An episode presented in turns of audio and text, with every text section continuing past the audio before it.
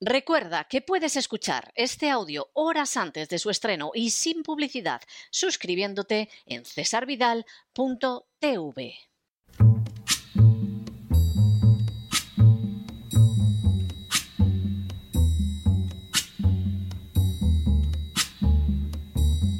La voz con César Vidal desde el exilio. When the night has come and the land is dark and the moon is the only light we'll see. No, I won't be afraid.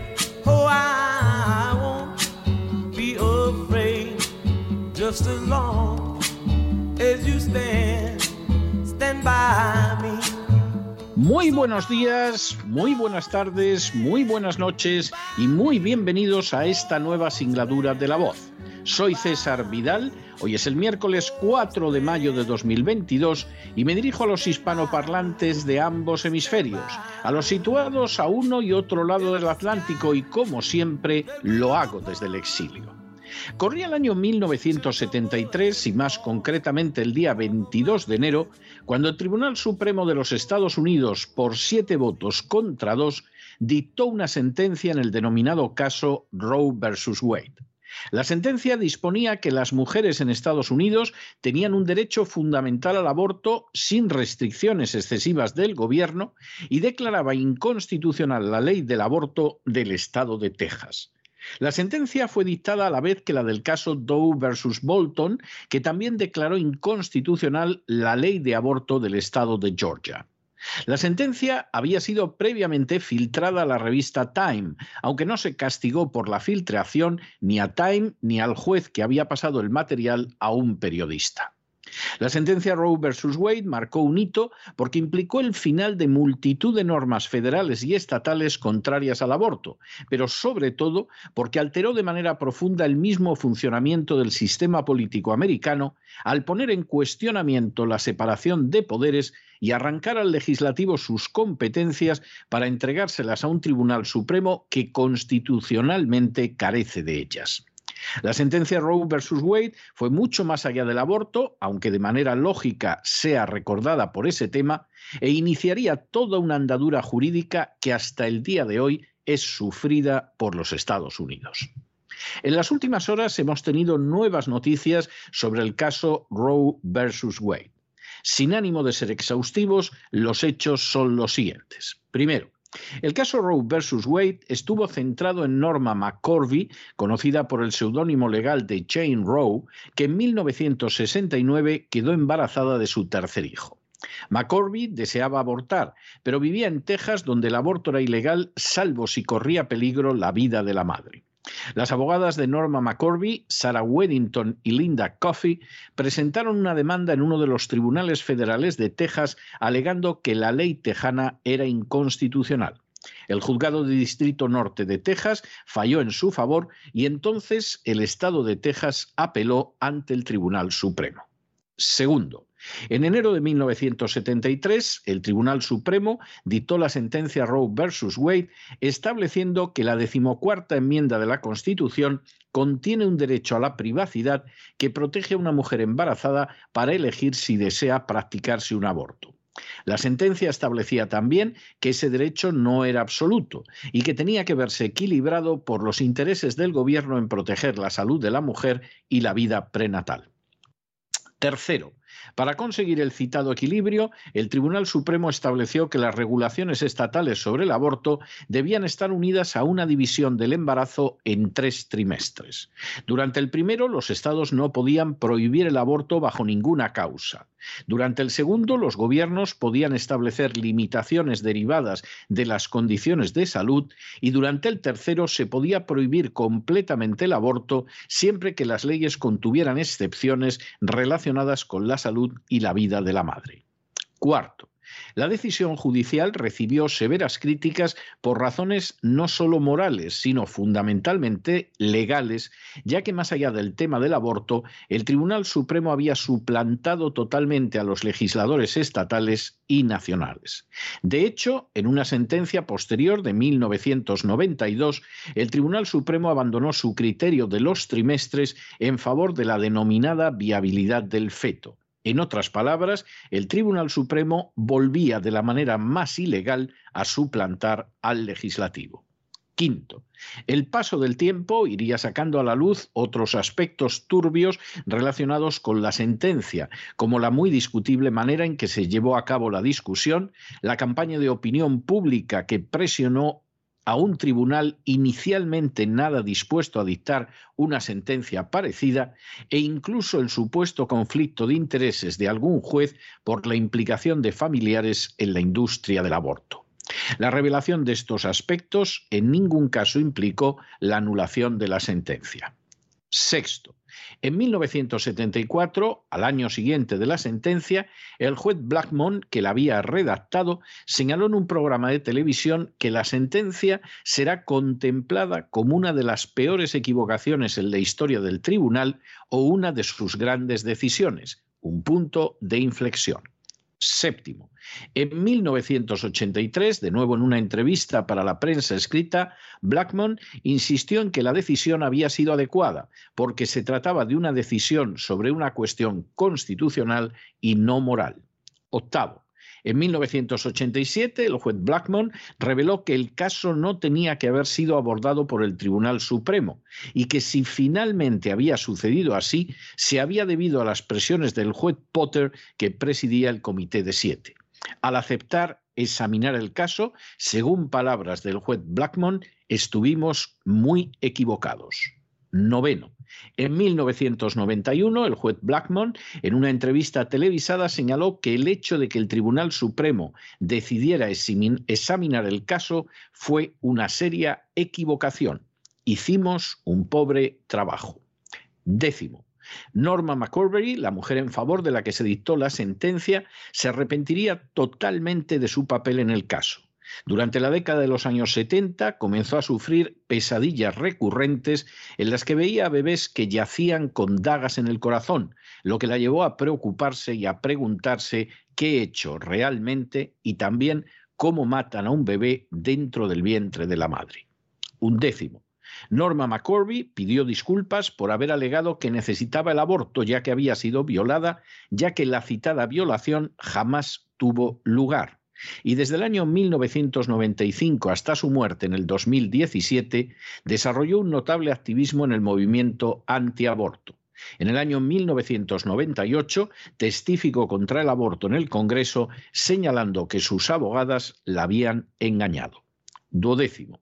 En 2002, Norma McCorby solicitó a la administración Bush que nombrara miembros del Tribunal Supremo a jueces que se opusieran al aborto. También intentó que el Tribunal Supremo reabriera el caso. Aunque un tribunal del Quinto Circuito de Texas consideró que sus alegaciones eran dignas de ser examinadas, el 22 de febrero de 2005 el Tribunal Supremo se negó a revisar el caso. Décimo tercero. De manera bien triste, el tercer hijo de McCorby, que no llegó a ser abortado por el avance del embarazo, fue una niña a la que se entregó en adopción.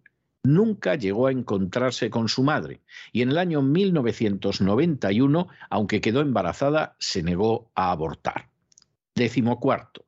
Sarah Weddington, una de las abogadas de McCorby, reconoció en un discurso pronunciado en 1993 en el Institute for Educational Ethics de Oklahoma, mi conducta puede que no haya sido totalmente ética, pero lo hice por lo que pensaba que eran buenas razones. Décimo quinto. Weddington reconoció también en 1998 que la objeción de conciencia de los médicos a practicar el aborto podía privar de fuerza la sentencia de Rose versus Wade hasta el punto de convertirla en impracticable. Falleció el 26 de diciembre de 2021. Décimo sexto. El 2 de mayo de 2022, la revista Político publicó un borrador de la opinión mayoritaria del Tribunal Supremo, redactada por el juez Samuel Alido, en la que se exponía cómo la sentencia en el caso Roe versus Wade podía ser anulada en la sentencia del caso Dobbs versus Jackson Women's Health Organization. Décimo séptimo. Al día siguiente, 3 de mayo, el juez John Roberts confirmó la autenticidad del documento filtrado, aunque precisó que no representaba una decisión ya adoptada por el tribunal ni la posición final de ninguno de sus miembros sobre las cuestiones del caso. Décimo octavo. Si el Tribunal Supremo efectivamente dicta una sentencia en el sentido de la filtración, el aborto prácticamente desaparecerá de una veintena de estados y se calcula que las cifras de abortos se reducirán no menos del 14%. Es decir, unos 90.000 niños no nacidos salvarían la vida en Estados Unidos cada año. Décimo noveno. La anulación de la sentencia de Roe versus Wade, según el texto filtrado, está magníficamente fundamentada desde una perspectiva jurídica, ya que implica, como dice el texto, escuchar la Constitución y devolver el tema del aborto a los representantes elegidos por el pueblo. Vigésimo. El texto señala también que la Constitución guarda silencio en relación con el aborto y que nada en su texto o estructura apoya un derecho al aborto. Igualmente afirma que Roe está tan egregiamente equivocada que no merece ser retenida como un precedente. La aproximación más adecuada es devolver la cuestión a los estados. Vigésimo primero. De manera bien significativa, la juez Sotomayor, que apoya el aborto, defiende mantener la sentencia Roe versus Wade para no crear la impresión de que el Tribunal Supremo actúa sobre la base de criterios fundamentalmente políticos.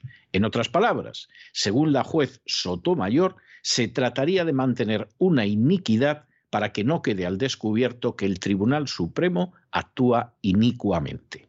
Y vigésimo segundo, el Partido Demócrata se ha movilizado para lograr la aprobación de una ley federal pro aborto que anule cualquier decisión del Tribunal Supremo contra la sentencia del caso Roe versus Wade.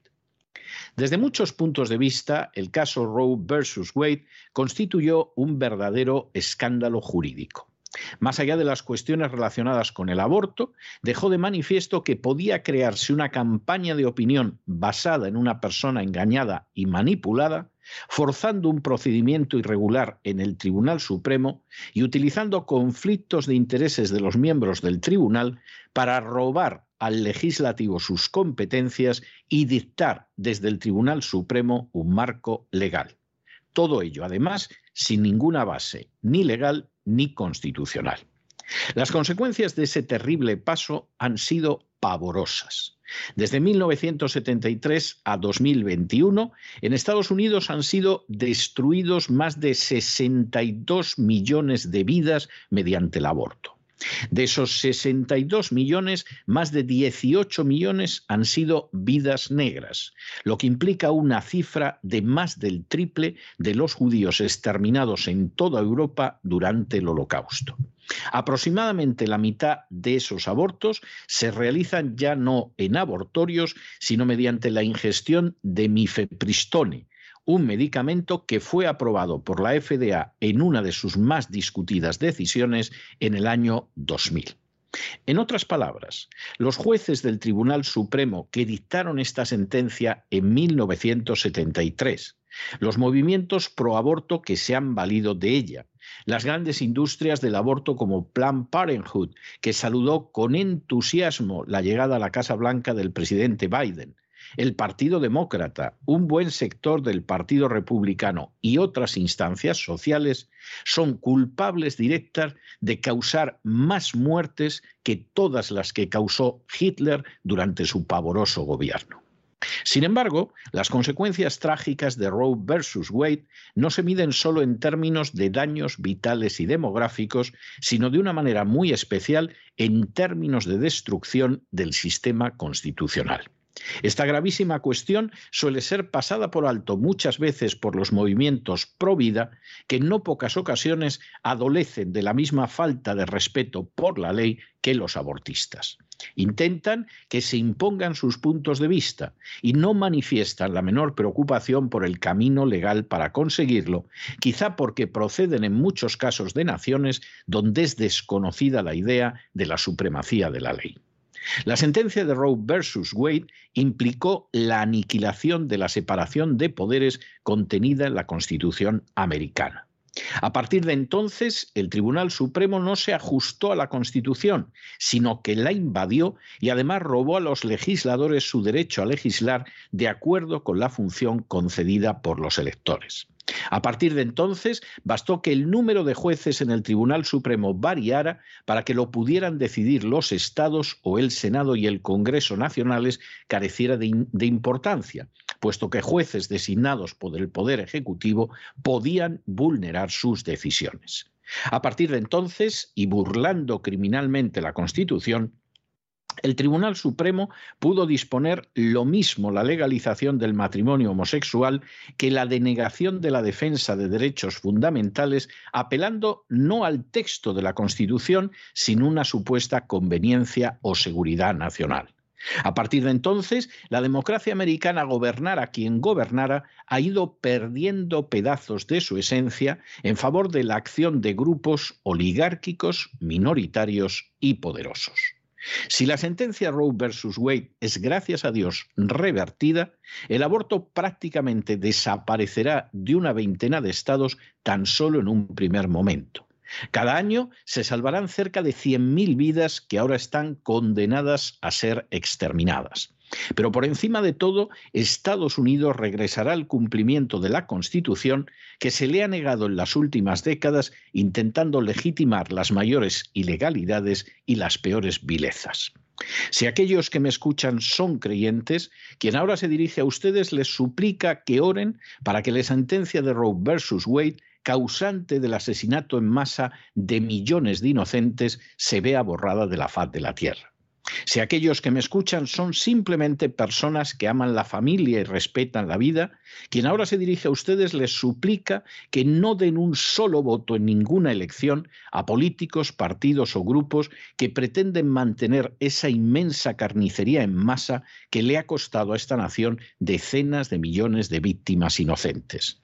Si aquellos que me escuchan son gentes que aman este país y creen en el sistema democrático, aunque puede que también crean que el aborto es un derecho, quien ahora se dirige a ustedes les suplica que trabajen para que la separación de poderes vuelva a ser una realidad, para que los jueces se ajusten a la Constitución y no se dediquen a realizar interpretaciones creativas violando la legalidad y para que sean los estados y los legisladores elegidos por el pueblo los que legislen en lugar de un grupo reducido de jueces designados por sus inclinaciones políticas. Si la sentencia Roe versus Wade es derogada, aún quedará esperanza para esta tierra. Si por el contrario se ve confirmada o se impone desde el legislativo una legislación favorable a continuar esta matanza masiva, no abriguen ustedes la menor duda de que el día de juicio llegará y lo hará porque millones de muertes inocentes y el sometimiento de la legalidad a intereses oligárquicos no pueden quedar impunes. Pero no se dejen llevar por el desánimo la frustración. Y es que a pesar de que los poderosos muchas veces parecen gigantes, es solo porque se les contempla de rodillas, y ya va siendo hora de ponerse en pie. Mientras tanto, en el tiempo que han necesitado ustedes para escuchar este editorial, la deuda pública española ha aumentado en más de 7 millones de euros y una parte no pequeña va precisamente a financiar la destrucción de vidas inocentes amparándose en el aborto. Muy buenos días, muy buenas tardes, muy buenas noches. Les ha hablado César Vidal desde el exilio. Que Dios los bendiga.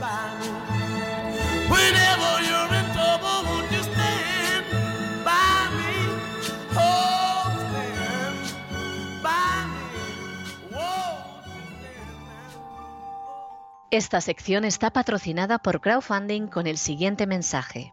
Nuestro Señor Jesucristo, el único Dios verdadero, es misericordioso y nuestro Salvador.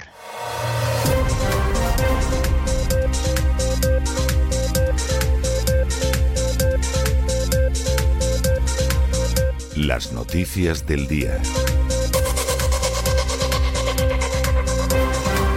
Estamos de regreso y estamos de regreso después de ese editorial que hemos dedicado al caso Roe versus Wade. Finalmente el Tribunal Supremo va a revertir esa sentencia de inicios de los años 70 en virtud de la cual se abrió la puerta ancha al aborto en Estados Unidos. Puede que sí, puede que no. No se pongan ustedes tan contentos o tan iracundos según sea su posición frente al aborto, porque puede que sí o puede que no. Ahora bien, hay que decir, y esto para nosotros es muy importante y no lo estamos viendo en los medios de comunicación, ni siquiera en aquellos que son partidarios de revertir la sentencia, que aquí hay en cuestión situaciones, circunstancias, problemas que van mucho más allá de la legalidad del aborto. Y por lo tanto, no se queden ustedes mirando el árbol del aborto, a pesar de que es muy importante, y pierdan lo que hay en el bosque. Porque aparte del aborto, aquí hay una cuestión que es terriblemente relevante y es el descoyuntamiento del sistema democrático americano. En el momento en que se emite esa sentencia de Roe versus Wade, por supuesto, se abre la puerta al aborto, por supuesto, a partir de ahí se van a abortar 18 millones de niños negros, no es pequeña cifra, ¿eh? es más del triple de todos los judíos que murieron durante el holocausto. Por supuesto, van a morir solo en Estados Unidos decenas de millones de criaturas inocentes. Por supuesto, eso va a tener una enorme influencia en la legislación de otros países. Eso no se puede minimizar, su importancia no se puede reducir, no es algo que sea de relevancia secundaria. Pero, al mismo tiempo, con esa sentencia, el sistema americano queda ya con plomo en las alas. ¿Por qué? Porque el sistema americano es un sistema constitucionalmente que raya la perfección a la que no podemos llegar los seres humanos, pero que a veces parece que nos acercamos. Ese es el sistema constitucional americano. Y es un sistema que además tiene la inmensa virtud de que contiene una división de poderes. Eso acaba con la sentencia de Roe versus Wade. Porque de pronto el Tribunal Supremo ya no decide dentro de sus competencias, sino que invade las competencias del legislador para lo que no tiene el menor derecho. Se busca en la Constitución algo en lo que apoyar la sentencia, aunque evidentemente no hay nada en la Constitución acerca del aborto, eso lo tendrán que decidir los legisladores, pero no el Tribunal Supremo, porque la Constitución no dice nada ni de lejos que tenga que ver con el aborto, ni a favor ni en contra, y en el momento en el que uno vulnera esa separación de poderes y se atribuye un poder que en realidad tiene el legislativo, el sistema queda lisiado. Y eso es lo que hemos visto en las últimas décadas. Entonces, un sistema en el cual al final lo que no se puede imponer en el Congreso, en el Senado, no os preocupéis que tenemos los suficientes amiguetes en el Tribunal Supremo y lo imponemos como si fuera la tercera Cámara Legislativa, lo que es una aberración. Pero eso lo venimos sufriendo desde esa sentencia. Y así, por ejemplo, se han dado por buenas limitaciones de la libertad en este país que son criminales y anticonstitucionales, apelando a una supuesta seguridad nacional.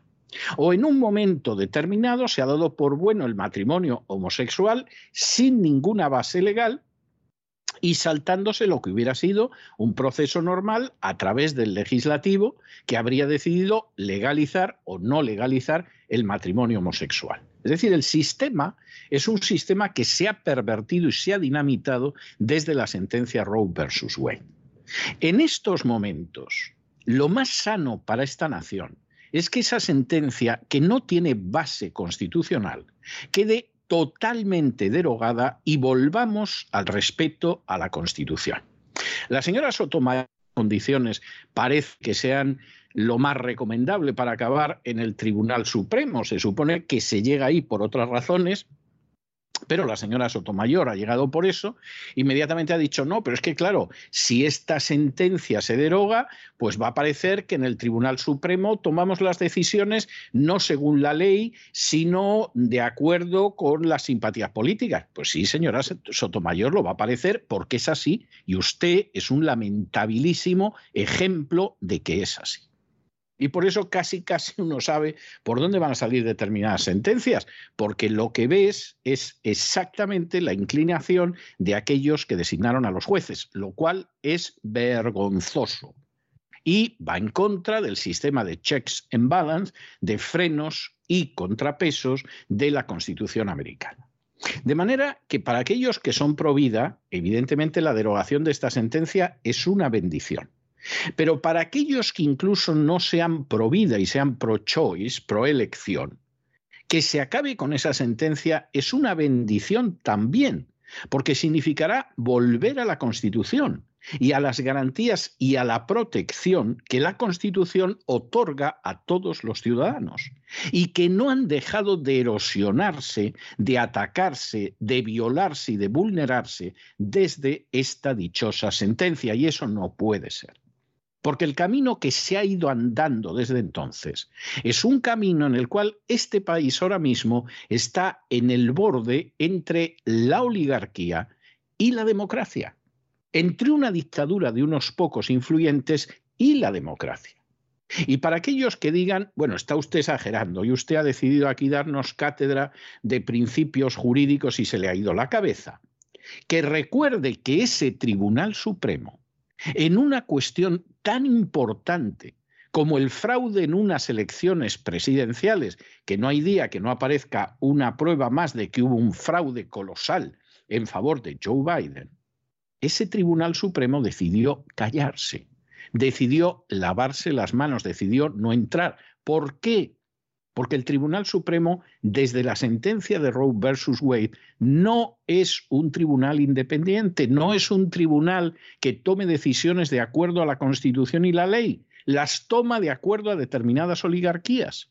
Y eso es el final de cualquier sistema democrático, como sabe cualquiera que haya estudiado historia o cualquiera que haya leído los clásicos griegos.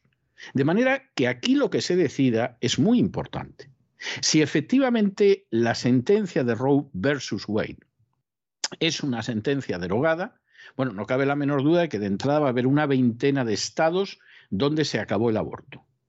No cabe la menor duda de que se calcula que hay del orden de 80, 90 mil niños al año que van a salvar la vida, por lo que se va a reducir el aborto en estimaciones moderadas. Puede que la reducción sea incluso mayor. Pero sobre todo, salvamos este sistema. Salvamos este sistema. Y si no se salva este sistema, hombre, no se engañen ustedes, vamos hacia una oligarquía con apariencia de democracia. Seguiremos teniendo la bandera de las barras y las estrellas, cantaremos el himno americano, nos llevaremos la mano al pecho, etcétera, pero esto estará cada vez más lejos de una democracia y será una simple oligarquía en la cual vamos a tener elecciones fraudulentas cada lunes y cada martes. Nos jugamos mucho con esta dichosa sentencia y es un tema de enorme relevancia y por lo tanto no les extraña a ustedes que la sentencia, el borrador, se haya filtrado para provocar a toda una opinión pública contraria a que se derogue esa sentencia, lo cual es vergonzoso, y que por supuesto el Partido Demócrata, que lleva una trayectoria inmunda desde hace demasiado tiempo, pues inmediatamente haya dicho que diga lo que diga el Supremo, ellos van a ir detrás de una ley federal. Bueno, ese sería un sistema correcto, pero no es el que mantienen ellos desde hace más de medio siglo. De manera que Dios quiera que efectivamente esa sentencia quede abolida, pero insistimos, no solo porque es antiabortista, sino porque implicaría devolver a este país la separación de poderes y la democracia estable que no ha sido durante estas décadas en que hemos ido de mal en peor. De eso trataba el editorial, pero Ahora tenemos que entrar en nuestro boletín y como siempre entramos siempre a través de un segmento dedicado a España. La primera en la frente, no para librarte de malos pensamientos, sino para que te des cuenta de la realidad.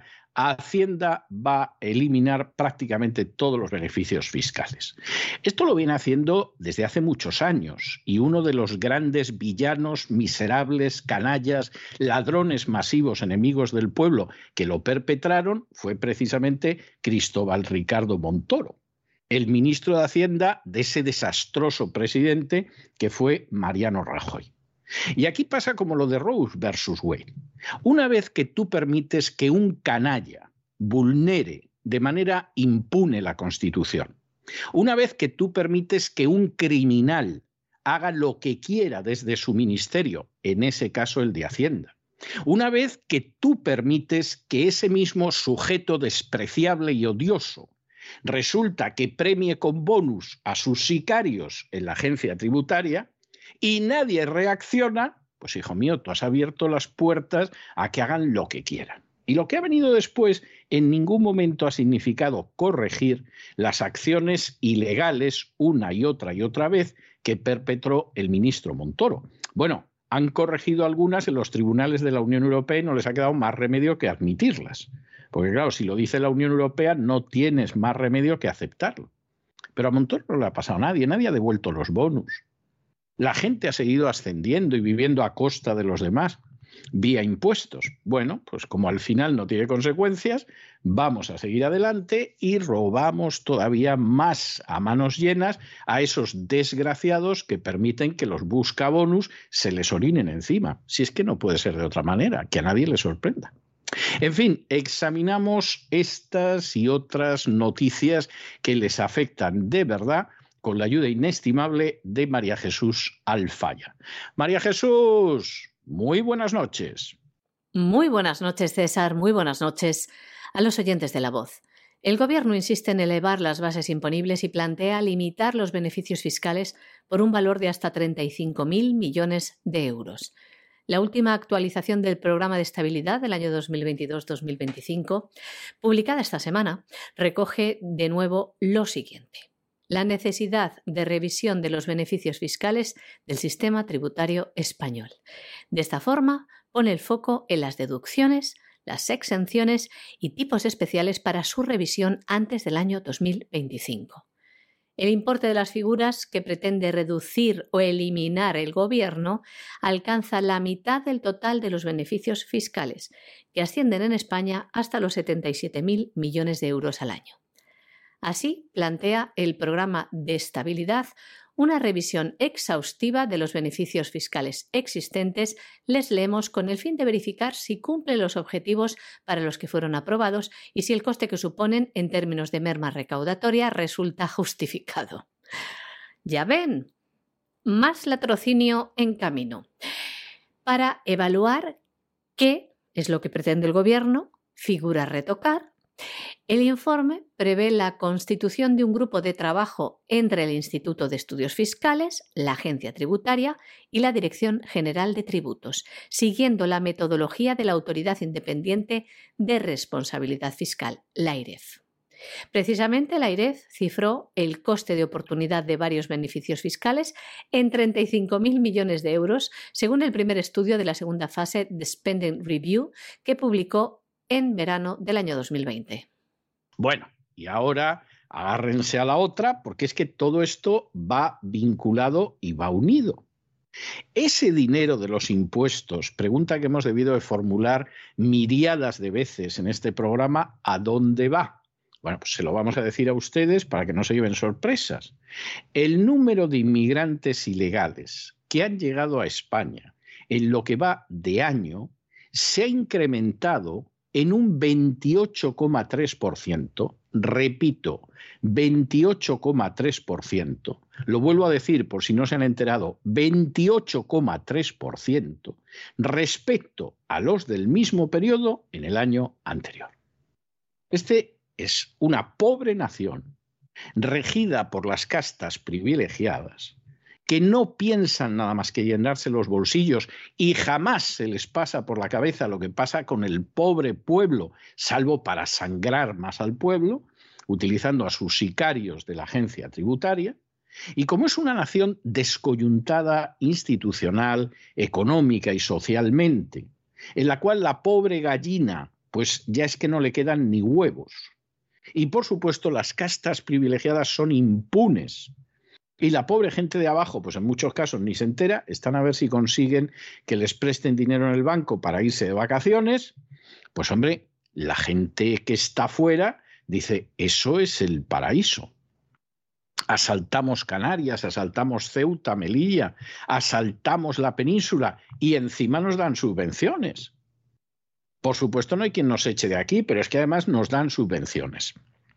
Y si venimos de África, no digamos ya de Marruecos, bueno, bueno, bueno, esto es tierra conquistada. Nos dan de todo. Nadie puede garantizar las pensiones de la pobre gente que ha cotizado a lo largo de su vida en España. Es más, en muchos casos les dan pensiones miserables a sabiendas de que tendrían derecho a una pensión superior, pero a fin de cuentas son españoles y van a tragar con todo. Pero luego llega toda esta gente y bueno, es maravilloso porque claro, estamos hablando de un 28,3% sobre el conjunto del país. Pero por ejemplo en Canarias es más de un 50% añadido. Se dice pronto, ¿eh? se dice pronto. Y claro, en medio de esa situación, pues temanse ustedes lo peor. Y por favor, no sean ustedes tan ingenuos o tan sonsos como para creer que el día en que esa quinta columna colabore para la invasión marroquí de Ceuta, Melilla y las Canarias, la OTAN va a ayudar a España.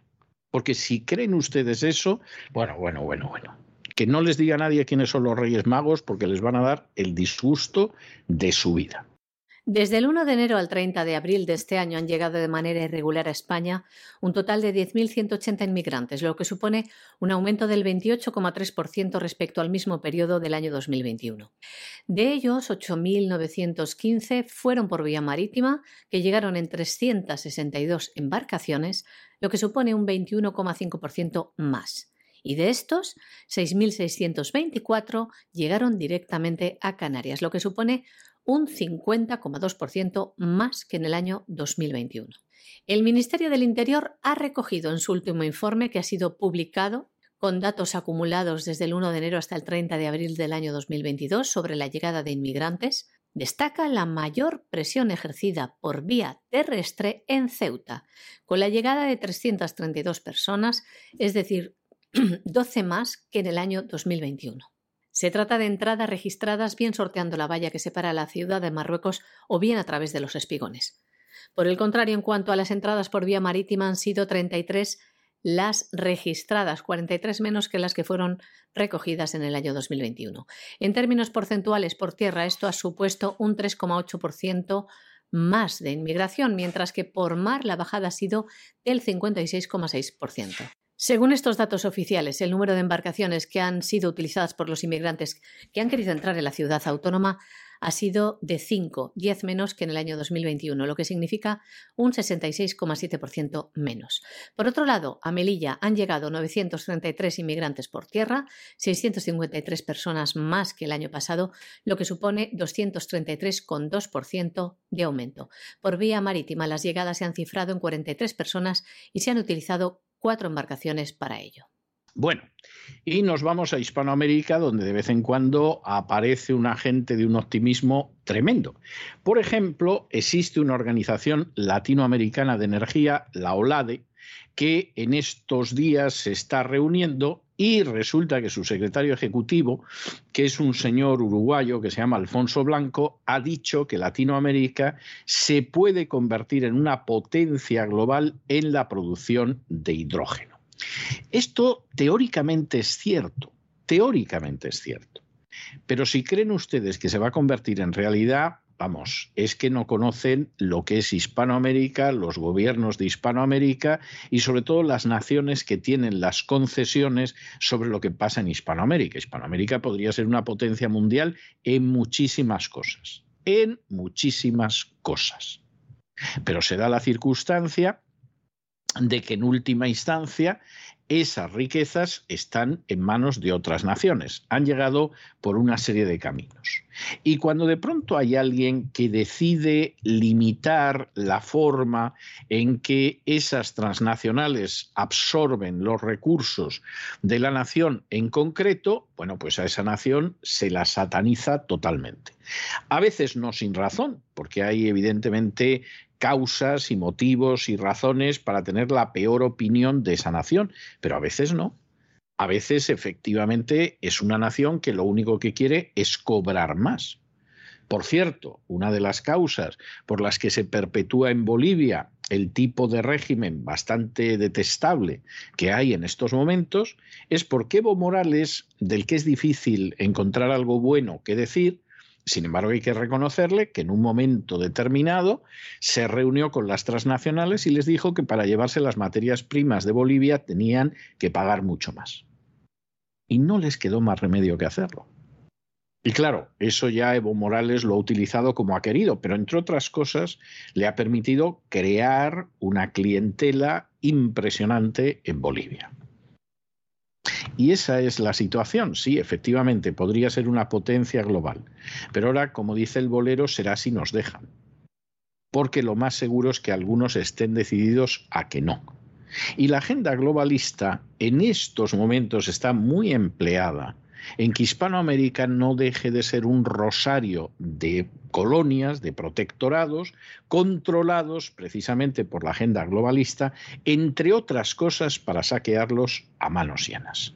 O sea, esta es la situación que hay. Latinoamérica puede convertirse en una potencia mundial en producción de hidrógeno a bajo coste, como el combustible limpio que reemplace a las energías de origen fósil. Es algo que ha destacado el secretario ejecutivo de la Organización Latinoamericana de Energía, OLADE. Hablamos de Alfonso Blanco. Lo ha hecho durante una conferencia celebrada en Quito, donde se encuentra la sede de la OLADE. El uruguayo apuntó a la producción de hidrógeno verde como una de las grandes oportunidades de la región. Latinoamérica tiene gran capacidad de almacenamiento y la capacidad de producirlo a un precio mucho más bajo que en otras regiones del mundo. Asimismo, Alfonso Blanco señaló que América Latina parte con ventaja sobre el resto del mundo para alcanzar la meta de cero emisiones de carbono al ser la región del mundo con mayor cuota de energías limpias y renovables en su matriz energética. Destacó que el 30% de la energía consumida en Latinoamérica procede de fuentes limpias y renovables frente al 13% del promedio mundial. Una apuesta de futuro ya que, por ejemplo, el gobierno alemán está destinando unos 2.000 millones de euros fuera de su país a la creación de un mercado mundial para esta energía. Bueno, y ya que estamos hablando de países saqueados por su gobierno, pero también por multinacionales, nos vamos a detener en Venezuela. ¿Qué pasa en Venezuela? Bueno, Venezuela hay un gobierno desastroso, esto es que no hay manera de negarlo, por mucho que uno se empeñe, es desastroso. Tiene una oposición que no vayan a creer ustedes que en términos generales es menos desastrosa, es más buena parte de la oposición venezolana, hace ya mucho que llegó a acuerdos con la dictadura chavista para repartirse el pastel y que no hubiera problemas. Y mientras tanto, hay países que aparentan estar enemistados con Venezuela, aparentan estar airados por las violaciones de derechos humanos, aparentan ser totalmente contrarios a lo que sucede, pero se da la circunstancia de que esos países son los que verdaderamente mantienen la dictadura venezolana en pie. El primero de ellos, Estados Unidos. Porque para aquellos que no lo sepan, Estados Unidos es el primer socio comercial de Venezuela desde hace décadas. Es decir, si Maduro puede pagar a la policía y al ejército represor de Venezuela, es gracias, en primer lugar, a los Estados Unidos y luego a una serie de democracias como el Reino Unido, Francia, Alemania, Suecia, Suiza, etcétera, etcétera. Y alguno dirá, pero con Trump no pasaba esto. Con Trump pasaba exactamente lo mismo. Trump podía bajar por el sur de la Florida, reunir a los cubanos, a los venezolanos, emocionarlos, todos que lloraran allí, incluso hablar bien de Marco Rubio, aunque él estaba convencido de que era un imbécil con pelo negro, y A continuación, pues Trump, sin embargo, seguía firmando el permiso para que Chevron, y no solo Chevron, continuara comerciando muy lucrativamente con Venezuela.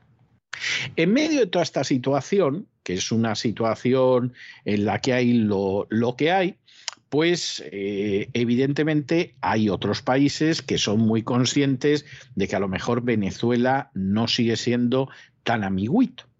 Y entonces eh, tampoco lo quieren perder de vista, pues son muy conscientes de que de momento la dictadura aguanta gracias a los Estados Unidos y a las democracias, pero a ver si un día encima la dictadura va a decidir que cambia la orientación política, porque a fin de cuentas quien paga manda y van a desaparecer las pocas relaciones internacionales que existen, que es el caso de Irán. Y este fin de semana, pues aparecía por Venezuela el ministro de Petróleo de Irán. Irán eh, es un país que hace ocasionalmente gestos hacia Venezuela desde hace un par de años. No vayan ustedes a creer que mantiene Venezuela y desde luego no es ni lejanamente quien se beneficia de Venezuela. Ayuda un poquitín a Venezuela de vez en cuando pero desde luego no es quien mantiene a la dictadura y no tienen ustedes nada más que ver el valor de las transacciones de Irán con el valor de las transacciones con empresas de Estados Unidos y verán ustedes que, vamos, la distancia es inmensa, como entre un enano y el gigante Goliat que hubiera crecido todavía más. Pero este tipo de acciones le vienen muy bien a toda esa propaganda que oculta la situación real de Venezuela. Entonces dices, veis, veis, Venezuela está con los malos, estamos en esta situación. Hombre, Venezuela forma parte de los malos, eso no se puede negar, pero se mantiene en pie gracias a los supuestos buenos, con Estados Unidos a la cabeza. Y luego de vez en cuando Irán echan una mano por eso de que al fin de cuentas así los ayatolas pueden contar a su pueblo que no están aislados del todo. Y es verdad que no están aislados del todo. Pero al final aquí la situación es la que es y los hechos son testarudos. Venezuela hace movimientos para estrechar su relación con Irán. Este fin de semana, Javad Ovji, ministro de Petróleo de Irán, hizo una visita no anunciada a Venezuela y se reunió con funcionarios en Caracas y en el complejo de refinación Paraguana, en el oeste del país. El encuentro refuerza una relación crucial para Maduro con un país que le ha auxiliado desde el año 2020, cuando la nación petrolera vivió la mayor crisis de escasez de combustible. Esta visita se produce dos meses después del acercamiento de Estados Unidos al gobierno de Nicolás Maduro con el viaje de altos funcionarios del gobierno de Joe Biden que abrió la puerta a especulaciones sobre la posibilidad de que Venezuela pudiera retomar sus envíos de petróleo con un alivio de las sanciones. Hace un par de años, Irán se convirtió en un importante proveedor de insumos para producir gasolina, condensados para diluir el crudo extra pesado venezolano, repuestos para las refinerías y personal técnico para levantar una industria paralizada por años de corrupción y mala gestión. Antes de este acercamiento de emergencia, los acuerdos firmados con el gobierno de Hugo Chávez para producir automóviles, tractores y bicicletas tuvieron un perfil muy bajo y un resultado casi inexistente. El mínimo histórico por debajo de los 400.000 barriles diarios, la producción de petróleo ha logrado reflotar en los últimos meses con el apoyo iraní. Maduro se atrevió a pronosticar un importante crecimiento económico para este año cuando se llegó al millón de barriles al cierre del año 2021, lejos aún de los casi 4 millones que llegó a producir el país con las más grandes reservas de hidrocarburos. Los números de producción, sin embargo, han venido en descenso en lo que va de año, según datos de la OPEP.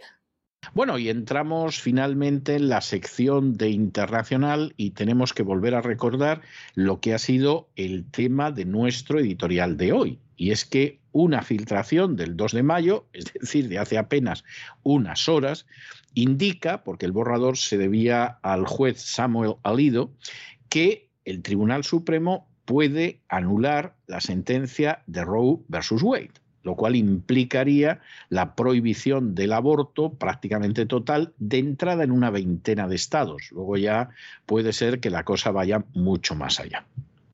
Como les hemos dicho, y vamos a seguir enfatizando esto, porque es una cuestión sobre la que se pasa de largo y que es la más importante de este asunto, de esta sentencia Roe versus Wade no solo pende la legalización del aborto, que eso es muy grave, es decir, cualquier análisis que quieran hacer en este sentido, criticando la sentencia, bueno, pues con los consabidos matices lo suscribiría totalmente quien ahora se dirige a ustedes.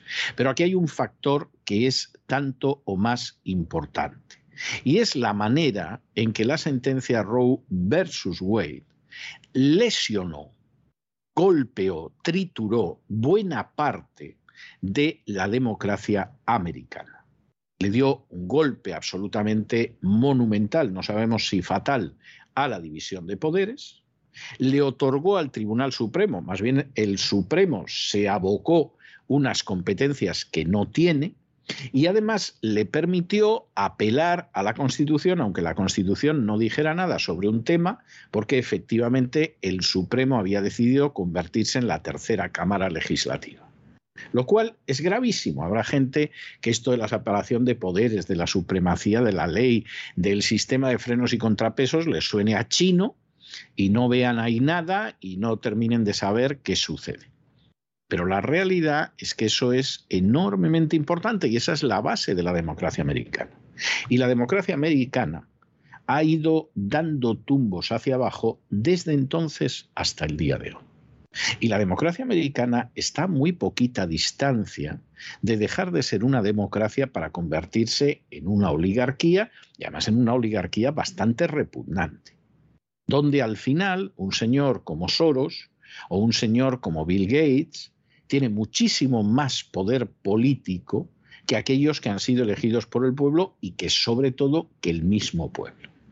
Y constituyen un cuarto poder que al final es el poder definitivo en este país, hasta tal punto que si quieren en un momento determinado quitarle la palabra a un presidente o impedir que sea reelegido, lo consiguen.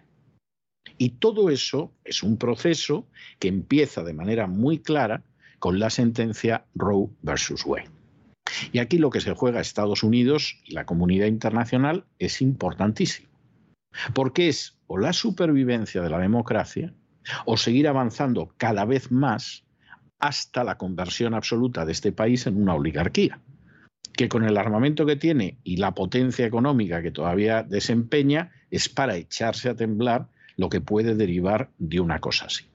La Corte Suprema ha decidido anular la ley Roe versus Wade y permitir que los estados prohíban el aborto. Esta sería una maravillosa noticia. Ha habido una filtración que afirma esto, que la Corte Suprema ha decidido anular esta ley. Una filtración de un borrador que escribe la decisión de los jueces lo han ido publicando medios estadounidenses y luego lo han ido confirmando otros la autenticidad de este borrador. Hay que tener en cuenta que los jueces de la Corte Suprema a veces cambian de opinión durante la redacción de estas opiniones. Pero muchos observadores legales tratan el borrador como auténtico y asumen que la política de aborto en los Estados Unidos está a punto de cambiar. Dicen que el tono, el estilo del borrador coinciden con los de las decisiones judiciales anteriores. Si finalmente se anula esta ley, muchos estados conservadores prohibirían casi todos los abortos. Una estimación que sugiere que el número de abortos en los Estados Unidos disminuiría en aproximadamente un 14%. Bueno, y la guerra de Ucrania no acaba gracias a la intervención de la OTAN, lo que hubiera podido acabar en una semana, en dos, en tres, pues ya va para, pero en fin, para lo que te ronde todo el tiempo. Y claro, hay gente que ha procurado no decir nada, no pillarse los dedos, pero eh, la verdad es que en última instancia en algún momento tienen que hablar. Ha sido el caso del Papa Francisco. Y ha sido el caso del Papa Francisco, que se colocó de perfil porque obviamente no estaba por apoyar determinadas historias y sobre todo por quedar mal con los ortodoxos, etcétera, etcétera, porque se diga lo que se diga de que eso de que el relato de Putin es un fracaso, el relato de Putin será un fracaso en Nueva York o en Londres, cosa que Vamos, estamos convencidos de que Putin nunca pensó que su relato se impusiera ahí, pero no está tan claro en otras partes. Hay países del este de Europa que no consideran que su relato sea falso, todo lo contrario. Y no hablemos ya de Asia y de África y de Hispanoamérica, porque solamente con contar China e India, que están convencidos de que el relato ruso es el verdadero, ya es más de la mitad de la población mundial. A ver si vamos a pensar que todo el mundo es Estados Unidos, el Canadá y Europa Occidental. Pues vamos, eso ya, ya sería la pera en bote.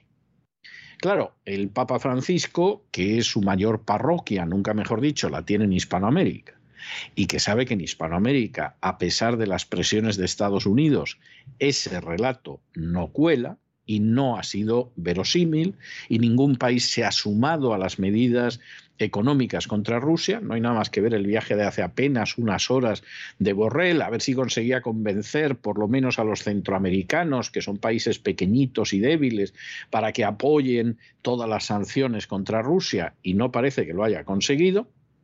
En medio de todo eso, pues el Papa Francisco ha mantenido una postura bastante prudente.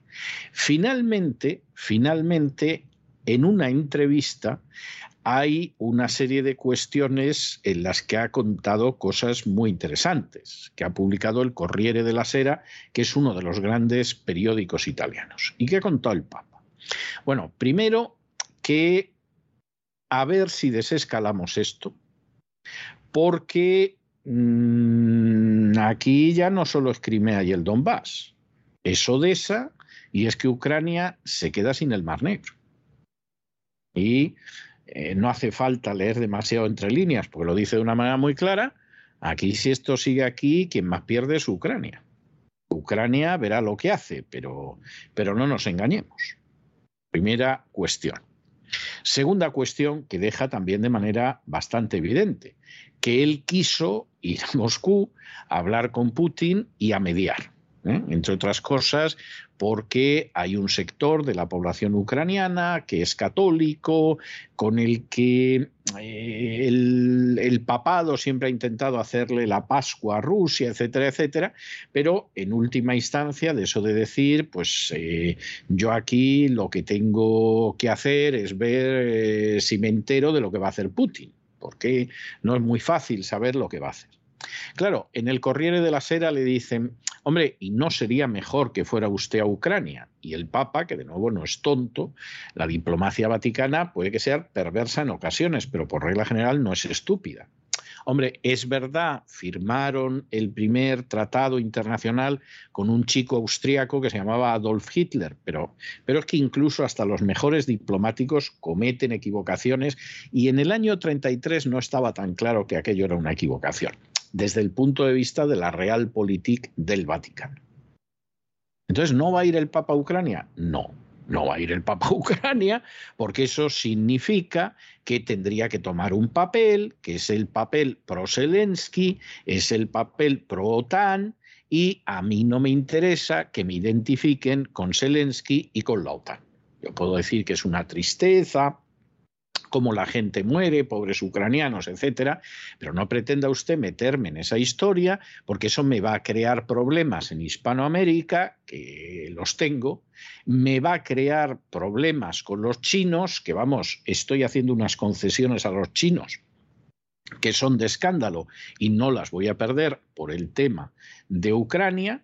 Y entonces digo, hombre, yo he considerado que antes de ir a Ucrania tenía que hablar con Putin se da la circunstancia de que Putin no me quiere recibir, ¿qué le voy a hacer yo? Pero no voy a ir a Ucrania sin hablar con Putin antes. Bueno, esto es discutible porque habría que decir, bueno, pues si no le recibe Putin, seguro que Zelensky está encantado de recibirle y vamos, hasta besa una estampita de la Virgen siendo judío.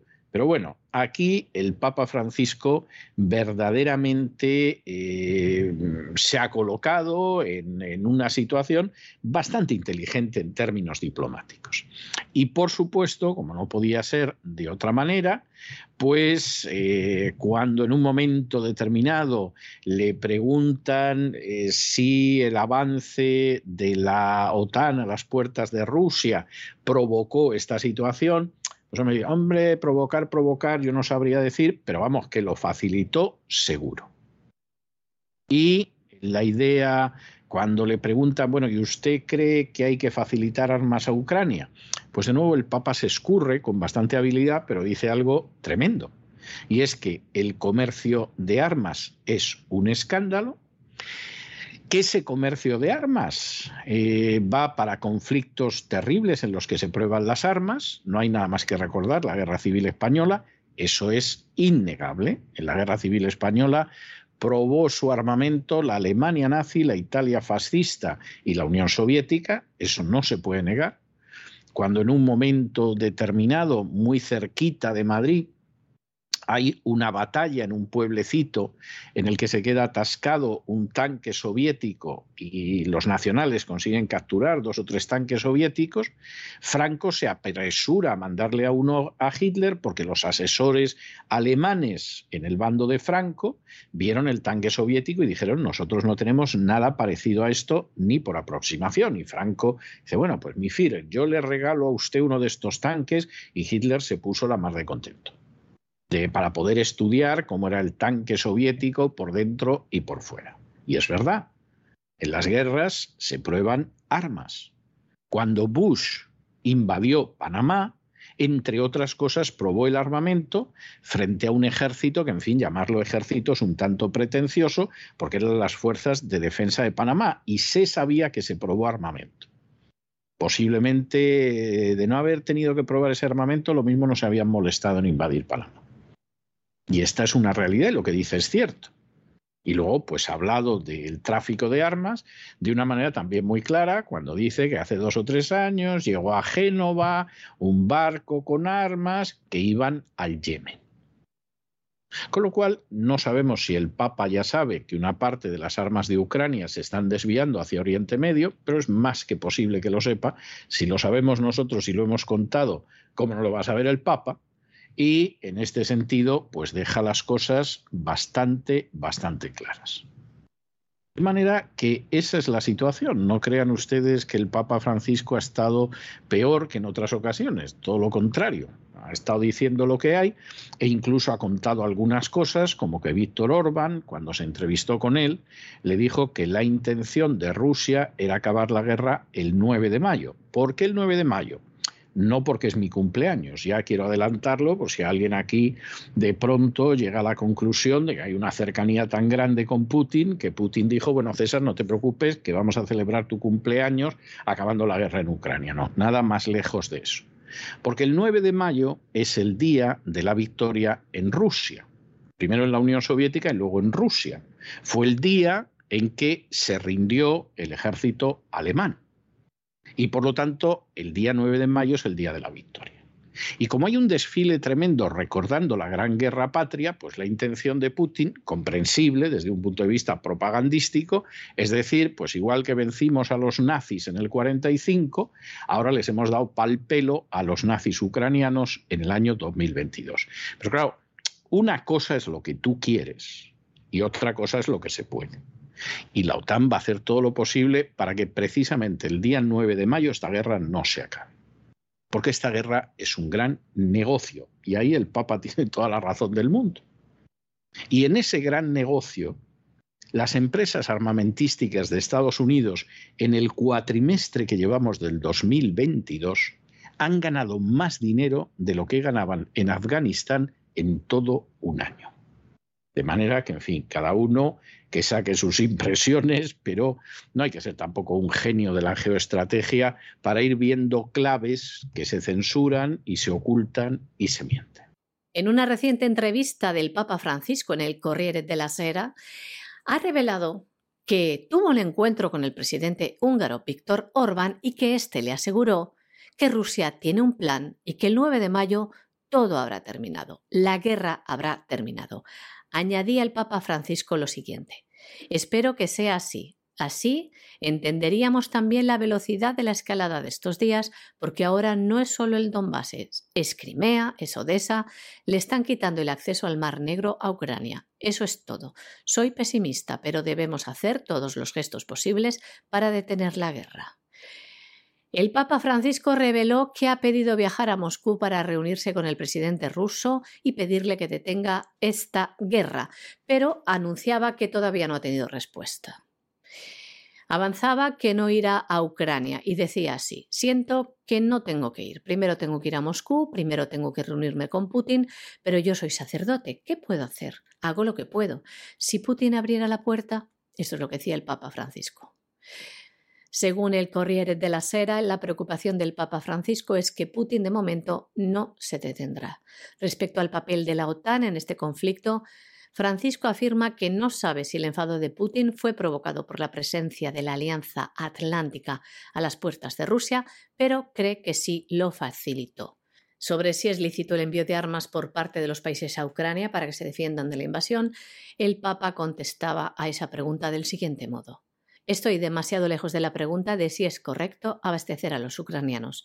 Lo que está claro es que en esta tierra se están probando armas. Los rusos ahora saben que los tanques sirven de poco y están pensando en otra cosa. Las guerras se libran para esto, para probar las armas que hemos producido. Según Francisco, también decía lo siguiente. Este fue el caso que se dio en la Guerra Civil Española antes de la Segunda Guerra Mundial y añadía el comercio de armas es un escándalo, pocos se oponen. Hace dos o tres años llegó a Génova un barco cargado de armas que hubo que trasladar a un gran carguero para transportarlas a Yemen. Los trabajadores del puerto no querían hacerlo. Dijeron, pensemos en los niños de Yemen. Es una cosa pequeña, añadía Francisco, pero un bonito gesto. Debería haber muchos así. El pontífice negó que el jefe de la Iglesia ortodoxa rusa, el patriarca Kirill pueda colaborar para detener a Putin, pues dice que en la conversación que tuvieron por videoconferencia, los primeros 20 minutos, dice, me leyó todas las justificaciones de la guerra. El Papa Francisco explicaba también que tenía una reunión programada con el patriarca Kirill en Jerusalén el 14 de junio. Sería nuestro segundo cara a cara, nada que ver con la guerra. Y explicaba Francisco que ahora el jefe de la Iglesia ortodoxa también está de acuerdo que reunirse podría ser una señal ambigua. Y hasta aquí hemos llegado nosotros con nuestro boletín de hoy. María Jesús, muchas gracias. Muy buenas noches. Muy buenas noches, César. Muy buenas noches a los oyentes de la voz. Pero no se vayan ustedes, porque saben que vamos a regresar enseguida con el Despegamos y don Lorenzo Ramírez.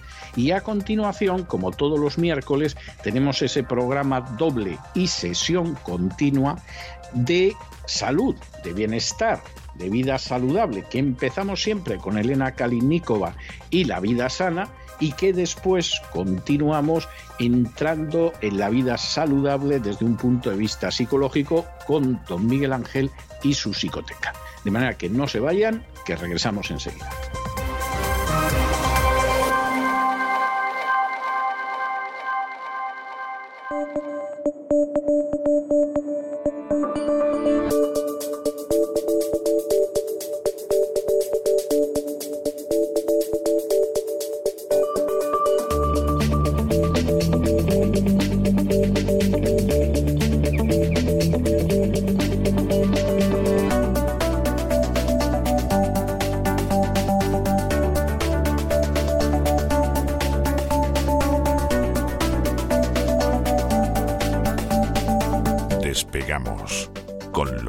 Ramírez. Corremos raudos y veloces hacia nuestro avión, atravesamos el umbral, nos tiramos en plancha sobre los asientos, nos abrochamos los cinturones, despegamos y nos vamos elevando por los aires hasta alcanzar nuestra altura y nuestra velocidad de crucero. A mi lado, como siempre, don, Don Lorenzo, ¿qué hace usted con ese casco de guerra chino? ¿Piensa usted ir a Taiwán, o sea, participar en la invasión? Explíqueme esto. Buenas noches, muy buenas noches. Buenas noches, don César. Es un casco digital, porque ya sabe usted que los chinos el tema digital lo llevan bastante bien. Casco con inteligencia artificial. Yo supongo que habrá algún día en el que Elon Musk o alguno de sus secuaces o de sus discípulos pues creen un casco de estos, ¿no? Que te lo pongas y que cambie tu pensamiento por completo. Ya no la falta de Economist, ¿verdad? para estos, eh, para estos menesteres, una vez que inventen el casco. Pero sí, sí, la verdad es que China está esperando, está esperando un ataque, está esperando un ataque financiero. Vamos a hablar largo y tendido de ello. Ya han visto cómo ha actuado la OTAN en Rusia y bueno, pues están preparando un plan de contingencia, un plan de contingencia para guerra económica. Ya dijimos cuando empezó todo este lío que China estaba utilizando un poco eh, esta guerra, este conflicto generalizado, ¿no? Este polvorín del este de Europa como piedra de toque para, para ver un poco los movimientos que puede tomar la OTAN si en un futuro son ellos los que están en la diana y no los rusos. Y la verdad es que está el panorama, está el panorama interesante. Todo el mundo a la espera de Jerome, además, eh, ese Jerome Powell, esa Reserva Federal, a lo mejor algunos de nuestros amigos cuando nos estén escuchando, eh, pues eh, ya sabrán lo que ha hecho la Reserva Federal. Eh, yo mañana hablaré largo y tendido, más que del anuncio que haga, esa subida de medio punto de 0, o de 0,75, de tres cuartos de puntos de los tipos de interés, y finalmente se produce, hablaremos sobre todo de ese discurso de Jerome Powell, porque ya saben todos nuestros queridos amigos que aquí el problema no es cuando saca la Reserva Federal el comunicado, sino cuando el presidente empieza a hablar. Porque el presidente empieza a hablar y entonces la, la, lía, siempre la acaba liando, hace algún comentario que el mercado se toma de aquella manera y luego ya posteriormente tendremos un análisis dentro de un par de semanas con esas actas de la Reserva Federal en lo que es, eh, ya lo dijimos el otro día, la reunión más importante de los, de los últimos tiempos. ¿no? Y mientras tanto, la Comisión Europea pues ha puesto el huevo, don César. Y como era de esperar, Ver, es qué- pequeño. Qué, nueva maldad, qué nueva maldad. ha- ha Es un huevo de codorniz, me parece a mí, porque pequeño, tiene poca yema. A mí el huevo de codorniz me gusta mucho, ¿eh? con jamoncito y tal, ¿no? Sí, una de Es pan. usted, es usted un exquisito, vamos. Me parece muy bien, ¿eh? No, no tengo nada en contra. chorroncito de aceite. mm. Como sé que le cojo ahí con el Sí, estómago. me, efe- me estaba callando, pero efectivamente usted ha decidido sublevarme los jugos gástricos todas las mañanas y, y lo está consiguiendo hoy que también. la gente no sabe que cuando comenzamos este vuelo, yo normalmente ya tengo la tripa llena, pero don César no. Y entonces, No. claro, hay juego con cierta ventaja. Total. Eh, bueno, que nos digan que tiene el tamaño de un huevo de avestruz, lo que ha puesto la Comisión Europea, o de dinosaurio, si me apura, en realidad ya digo que es de codorniz. Trae varios días de reuniones, con Catherine incluido, como no. La burocracia que dirige Europa ha acordado finalmente proponer a los gobiernos del viejo continente imponer un embargo total al petróleo ruso. Proponer con embargo total no son conceptos que se lleven muy bien, ¿no? No, no, la verdad es que no. O embargo o no embargo, ¿no? Sí. Avanzamos ya aquí hace varias jornadas que este eh, era el escenario más plausible, así que no va a ser de cumplimiento obligatorio, porque va a ser una propuesta para todos. De hecho, Hungría ya ha dicho que no lo va a cumplir y efectivamente todo el mundo da por hecho que esto va a ser así. Alemania está callada diciendo que lo cumplirá en el futuro, porque es que Ursula von der Leyen, la presidenta de la Comisión Europea, ha dejado claro que este embargo total, como dicen ellos, se va a ir aplicando progresivamente de forma ordenada, con lo cual ni siquiera es embargo. No es que sea total, es que ni siquiera es embargo. Es que, vamos a ver, esta señora yo creo que es una de las víboras peores que ahora pululan por la política internacional. O sea, aparte de corrupta, es un personaje malvado hasta unos extremos increíbles. Pero anda que la gente que tiene alrededor también es de cuidado.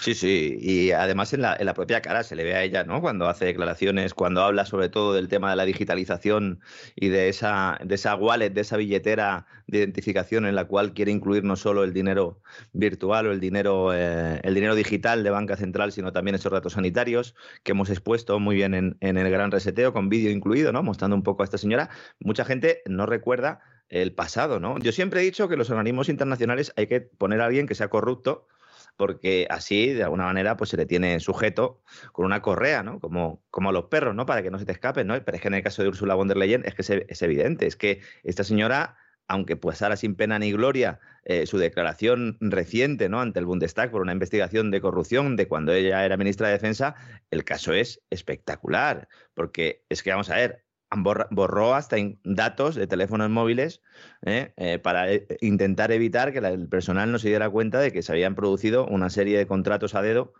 eh, por valor de varios centenares de millones de euros en los años 2015 y 2016, cuando ella era ministra de Defensa. ¿Qué pasa con los ministerios de Defensa y los contratos a dedo? Pues, pues que los ministerios de defensa están relacionados con poderes supralegales. Es decir, en ocasiones pues se da la circunstancia de que las comisiones que se cobran por la compra de armas se las lleva algún personaje muy importante y ese personaje es el que nombra realmente al ministro de Defensa. Tanto que a lo mejor le has prometido el Ministerio de Defensa, pues qué sé yo, a un señor que se llama Trillo y al final nombras ministro de Defensa a un señor que se llama Serra, que ni siquiera es de tu partido, pero alguien tiene que cobrar la comisión. Ese Serra, ese Serra no es Narcís, es el otro, es Eduardo, y ese es el del partido, pero el partido con P mayúscula. ¿Eh? Efectivamente, efectivamente. Entonces, a veces es eso. A veces es que el que se lleva la comisión eh, por cuenta de empresas extranjeras, pues es el ministro. Y entonces el ministro, ¿por qué va a renunciar a eso? A, lo que no renuncia bajo ningún concepto es a quebrantar la legalidad. Y así pasan las cosas que pasan, la gente se mete en las guerras que se mete y aplauden como focas a sujetos absolutamente repugnantes. Claro que lo normal sería decir, bueno, mm, pues si te han pillado, ¿no? Te condenan. O también te pueden condenar sin condena, como hicieron con Lagarde, con el caso de la corrupción, eh, corrupción en Francia, cuando eh, ella era ministra, estaba con el, con el señor Tapí, el de Adidas, al cual se le entregó un dinero por orden en teoría de Sarkozy, fue condenada sin condena, porque claro, no queda bien una condena en el currículum de primera una, una directora o una responsable del Banco Central Europeo, como es ahora, pero antes había sido directora gerente del Fondo Monetario Internacional, por eso digo que es que parece que, que los buscan, ¿no? Pero es que en el caso además de Úrsula, es que denunció un caso de hackeo a finales de 2018 para cambiar de móvil. Fíjese usted para qué se usa esto del hackeo y así el antiguo poder destruirlo, que era donde estaban todos los datos que le implicaban ¿no? en, en todo este escándalo. Entonces, si te pillan, por lo menos dimite. No, lo que hacemos es ascenderla y ponerla de presidenta de la Comisión Europea en un momento en el que la Comisión Europea pues eh, se dobla una vez más ante Estados Unidos o ante la OTAN o ante sus vecinos británicos. Pero esto, esto al final tiene lógica. Es decir, y alemana, porque esta mujer es alemana. Claro, nosotros lo estamos mirando desde la perspectiva de la decencia. Pero es que esa no es la perspectiva en la Unión Europea ni en la Comisión Europea. Hay que mirar la lógica que ellos tienen. Entonces, ¿quién nos viene mejor en la Comisión Europea? Los corruptos.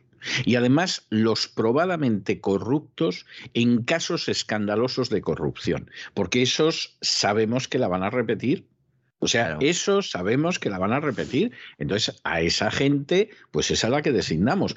Y si se ve desde esa óptica, encajan todas las piezas. Si, por el contrario, lo ves desde la óptica del sentido común, de la honradez, de la decencia, entonces ya, aquí no me encaja nada. Hombre, no le encaja nada porque usted ha llegado con un balón de fútbol a un partido de baloncesto y no se da cuenta de que es que no tiene nada que ver una cosa con la otra. Sí, además en el caso de Úrsula, también por parte de, por, su consorte, ¿no? Porque su, marido pues está también en el negocio sanitario, lo cual pues no queda muy bonito, ¿no? Teniendo en cuenta todo lo que ha pasado en los últimos tiempos, ¿no? Esto confirma mis tesis con creces, es decir, es usted corrupta. Sabemos que además es corrupta en términos que tienen que ver con el tráfico de armas. Y además tiene usted al marido en la Big Pharma. Oiga, señora, usted es perfecta. O sea, usted es perfecta. Sí, en eso estamos. De hecho, fue el que, el que negoció el producto, el producto de Pfizer con, con la Unión Europea. O sea que, tranquilamente. ¿no? Bueno, entonces, ¿qué dice la Unión Europea? Dice, vamos a ver. Embargo total. ¿Total? ¿Para todos? Bueno, para todos no. Bueno, pero no es total. Bueno, es total para el que decidan que sea total. Ya, muy bien. Esto parece un chiste, de verdad, pero no lo es, ¿no? Y dice, bueno, ¿y esto cómo? ¿Lo vamos a hacer ya? No, todavía no. Lo vamos a hacer de forma ordenada. Eh, como diría José Mota, hoy no, mañana, ¿no? Y dice, ¿y por qué no lo hacemos hoy? Y dice, oiga, es que no podemos dejar de comprar petróleo. Bueno, pues entonces, ¿para qué se han, reunido ustedes? es que de verdad, yo no sé, en Estados Unidos se tienen que estar partiendo de risa. En la Casa Blanca se tienen que estar partiendo de risa diciendo, pero mira estos imbéciles. Bueno, en la Casa Blanca y lugares aledaños se están partiendo de risa mientras Joe Biden dice, ¿por qué os reís? Si no han llegado las hamburguesas. ¿eh? Pero pero efectivamente se están partiendo de risa, yo no tengo ninguna Joe Biden con la televisión, ¿no? Buscando el canal donde están poniendo el programa, ¿no? Sin enterarse de nada, ¿no? Exactamente, sí. Y que se están partiendo de risa, se están partiendo de pues risa. porque, porque, desgraciadamente han trascendido fotografías de algunas de esas reuniones entre los que toman decisiones y es que se ve que, que es que se desternillan. Vamos a arrasar un país entero, vamos a hacer un negocio reconstruyéndolo, vendiendo armas, y el otro diciendo, pero ¿de qué os reís? Dónde están las hamburguesas. y, al mismo tiempo, y al mismo tiempo, supuestos analistas de postín diciendo que todo lo que está ocurriendo demuestra la fortaleza de la Unión Europea y demuestra el todos a una. Oiga, eh, vamos a ver, que esto es una burocracia y sigue siendo la misma burocracia que era hace seis meses, por mucho que ahora algunos consideren que vamos camino de los de los sub-Estados Unidos de Europa, ¿no? Porque siempre estaríamos por debajo del tío San, ¿no? Bueno, esta propuesta se va a incluir en un nuevo paquete de sanciones que teniendo en cuenta todos los que llevamos ya no sé si es el sexto, es el séptimo, es el octavo. Esto es como las olas pandémicas, que ya no sabe uno por dónde vamos. Yo creo que en lugar de sacar varios paquetes, tendrían que haber anunciado directamente el cartón, ¿no? Como los de tabaco, que traían ya directamente una decena de cajetillas, o sea, no, una decena de paquetes. La verdad es que, es que es tremendo. Ese tabaco, por cierto, que hace años los médicos recomendaban también, porque era bueno para la salud fumar. O al menos eso nos decían. Nos lo recordaba el otro día Don Isaac en sus redes sociales, recuperando un viejo anuncio en blanco y negro, ¿no? Médicos fumando diciendo lo bueno que era fumar, ¿no? Recomiendo mucho la serie Dope Sick, que también me recomendó Don Isaac y que la estoy viendo, sobre los opiáceos en Estados Unidos y esa crisis eh, de opiáceos que hay, drogas eh, legales que se convierten en ilegales. Explicamos un día en uno de los grandes reseteos del programa que tiene Estados Unidos con el tema de los opiáceos y les ayudará a comprender muy bien lo que está pasando en nuestros días con el famoso producto de los amigos de Pfizer, Moderna y compañía, ¿no? Bueno, el nuevo paquete de sanciones, además de castigar el petróleo de Rusia, castigarlo en diferido, como el despido de Bárcenas, el tesorero del PP, contempla también correctivos, nos dicen, para personas y entidades responsables e involucradas en las masacres de Bucha o de Mariupol. Y yo pregunto, ¿cómo saben los señores de la Comisión Europea quiénes son los responsables de la masacre de Bucha si el Pentágono dice que no lo sabe? ¿Somos más listos que ellos? No, no, Vamos a ver, yo estoy convencido de que lo saben. Cuestión aparte, cuestión aparte es que estén diciendo la verdad. Pero que lo saben, lo saben. Porque no hay nada más que a lo ver. Mejor se lo atribuyen a otros, ¿no? Por ahí va Exactamente. Exactamente, y se sabe perfectamente quién lo ha hecho. Y no son los rusos. Y no doy más pistas. ¿eh? Fíjense en, las eh, bolsas ¿no? de alimentos que había alrededor de los cadáveres. Y eso pues demuestra que esas personas lo que la cinta que llevaban en el brazo. Mm, y esas personas estaban recogiendo, recogiendo comida y por eso seguramente las mataron, ¿no? Porque recogían comida de quien no debían. Mm, lamentablemente, seguramente sea así, ¿no? Bueno, esto se tendrá que investigar, digo yo, hasta entonces, la señora Ursula von der Leyen no sé muy bien eh, si tiene ya la baraja, las cartas de la baraja con los responsables de la masacre, como sucedió también en su momento en el 11S, con esa baraja de señores que muchos de ellos pues acabaron muriendo de causas naturales años después en sus países de origen, ¿no? A pesar de que nos decían que iban en unos aviones, allí conduciendo después de haber dado unos cursillos ¿eh? de avionetas. ¿eh? Vaya, vaya tela, vaya tela. También quieren sacar del sistema de transferencias internacionales SWIFT, o mejor dicho, el sistema de comunicación que facilita las transferencias financieras internacionales al banco más grande de Rusia, que es Sberbank, que hasta ahora se había librado. Supongo que los que tenían ahí pasta occidentales han sacado todo lo que han podido y ahora ya dicen, bueno, pues ya, han sacado todo, claro. ahora lo pueden condenar al banco, sí. Claro, dice, bueno, pues ya está, nosotros ya hemos acabado con lo nuestro, ¿eh? se ha destruido la documentación que había que destruir y ahora ahí os quedáis. Sin embargo, Gazprom Bank se mantiene en la partida. ¿Por qué? Porque es el banco de las cuentas Special K, esas que son muy buenas para el tránsito, de hidrocarburos, especialmente de gas, entre Rusia y Europa y donde tiene abiertas cuentas todas las empresas que compran gas a Rusia, que lo compraban ya antes, con independencia de su nacionalidad, que no les cuenten películas. ¿Mm? Los gobiernos están diciendo que no, pero sí. Sí, las empresas han admitido que sí, y algunas de ellas públicamente, ¿no? Eh, eh, la empresa italiana Eni lo, lo, dijo hace escasos días, mientras que el gobierno estaba negándolo. Bueno, pues quedan ustedes a quien quieran. Hay ahora mismo gas ruso llegando a Italia, sí, pues ya saben que se está pagando y si se está pagando, se está pagando en cuentas Special K, donde se deposita el dinero, euros o rublos, y luego se convierte a rublos en el caso de que no sean euros, de que sean euros, perdón, porque también el Banco Central de Rusia necesita euros para hacer frente a sus obligaciones de deuda pública que tiene emitida en euros, algo que también parecen muchos olvidar, y que no puede eh, atender en buena medida porque la OTAN no le permite acceder a sus reservas antiguas en euros, las que tenía antes de la invasión. De esto va la película fundamentalmente, ¿no? Entonces, claro, después de contar todo lo que hemos contado aquí, vamos a mencionar las declaraciones de von der Leyen y yo no sé si ha dicho alguna verdad. Vamos a ver si encontramos alguna verdad. Dice, con todos estos pasos, estamos privando a la economía rusa de su capacidad para diversificarse y modernizarse. Me esto un poco a super ratón también, ¿no? Supervitaminar, supervitaminarse y mineralizarse, decía super ratón, ¿no? Cuando éramos pequeños, ¿no? Pero vamos a ver, si algo ha hecho la OTAN, si algo ha hecho las sanciones de Europa a Rusia, es aumentar su capacidad para diversificarse. De, hecho, le hemos empujado a diversificarse. ¿Cómo, ¿Cómo, que estamos privando a la economía rusa de esta capacidad? Todo lo contrario. Y de modernizarse también, pues si van a empezar otro gasoducto a construirlo dentro de nada. Pachina, Power of Siberia 2. Los nombres molan, ¿eh? Los, de, los, de los gasoductos, ¿eh? Nord Stream, Power of Siberia. Al contrario, ¿eh? es al contrario. Y luego dice, claramente no lo lograrán diversificarse. Dice, bueno, bueno, ¿no dice usted que están privando la economía rusa de su capacidad? Ella misma es consciente de que está mintiendo, ¿no? Y luego dice, al contrario, Ucrania se ha levantado en unidad. Mm, bueno, cada uno ve la feria como le va, ¿no? Dice, y es su propio país, Rusia, el que se está hundiendo. Hombre, Rusia tiene unos problemas económicos del carajo. del carajo porque le habéis quitado las reservas internacionales. Claro, y tiene un control de capitales porque le habéis puesto sanciones occidentales. Entonces, oiga, mm, hay gente que me ha preguntado, oiga, es que usted está diciendo que están ingresando más los rusos con los hidrocarburos, pero el PIB va a caer, evidentemente. Un país con control de capitales eh, va a sufrir una crisis económica, evidentemente. Evidentemente, si lo que estamos hablando es del día después. Porque después de esta crisis económica, Rusia no va a depender de la Unión Europea, porque siempre se habla de la dependencia europea de Rusia, pero ya al revés. En el momento en el que Rusia no dependa para nada de la Unión Europea, ya sabemos de dónde va a estar y con quién va a hacer negocios. Con los que nos llevan mucho tiempo diciendo que eran los malos.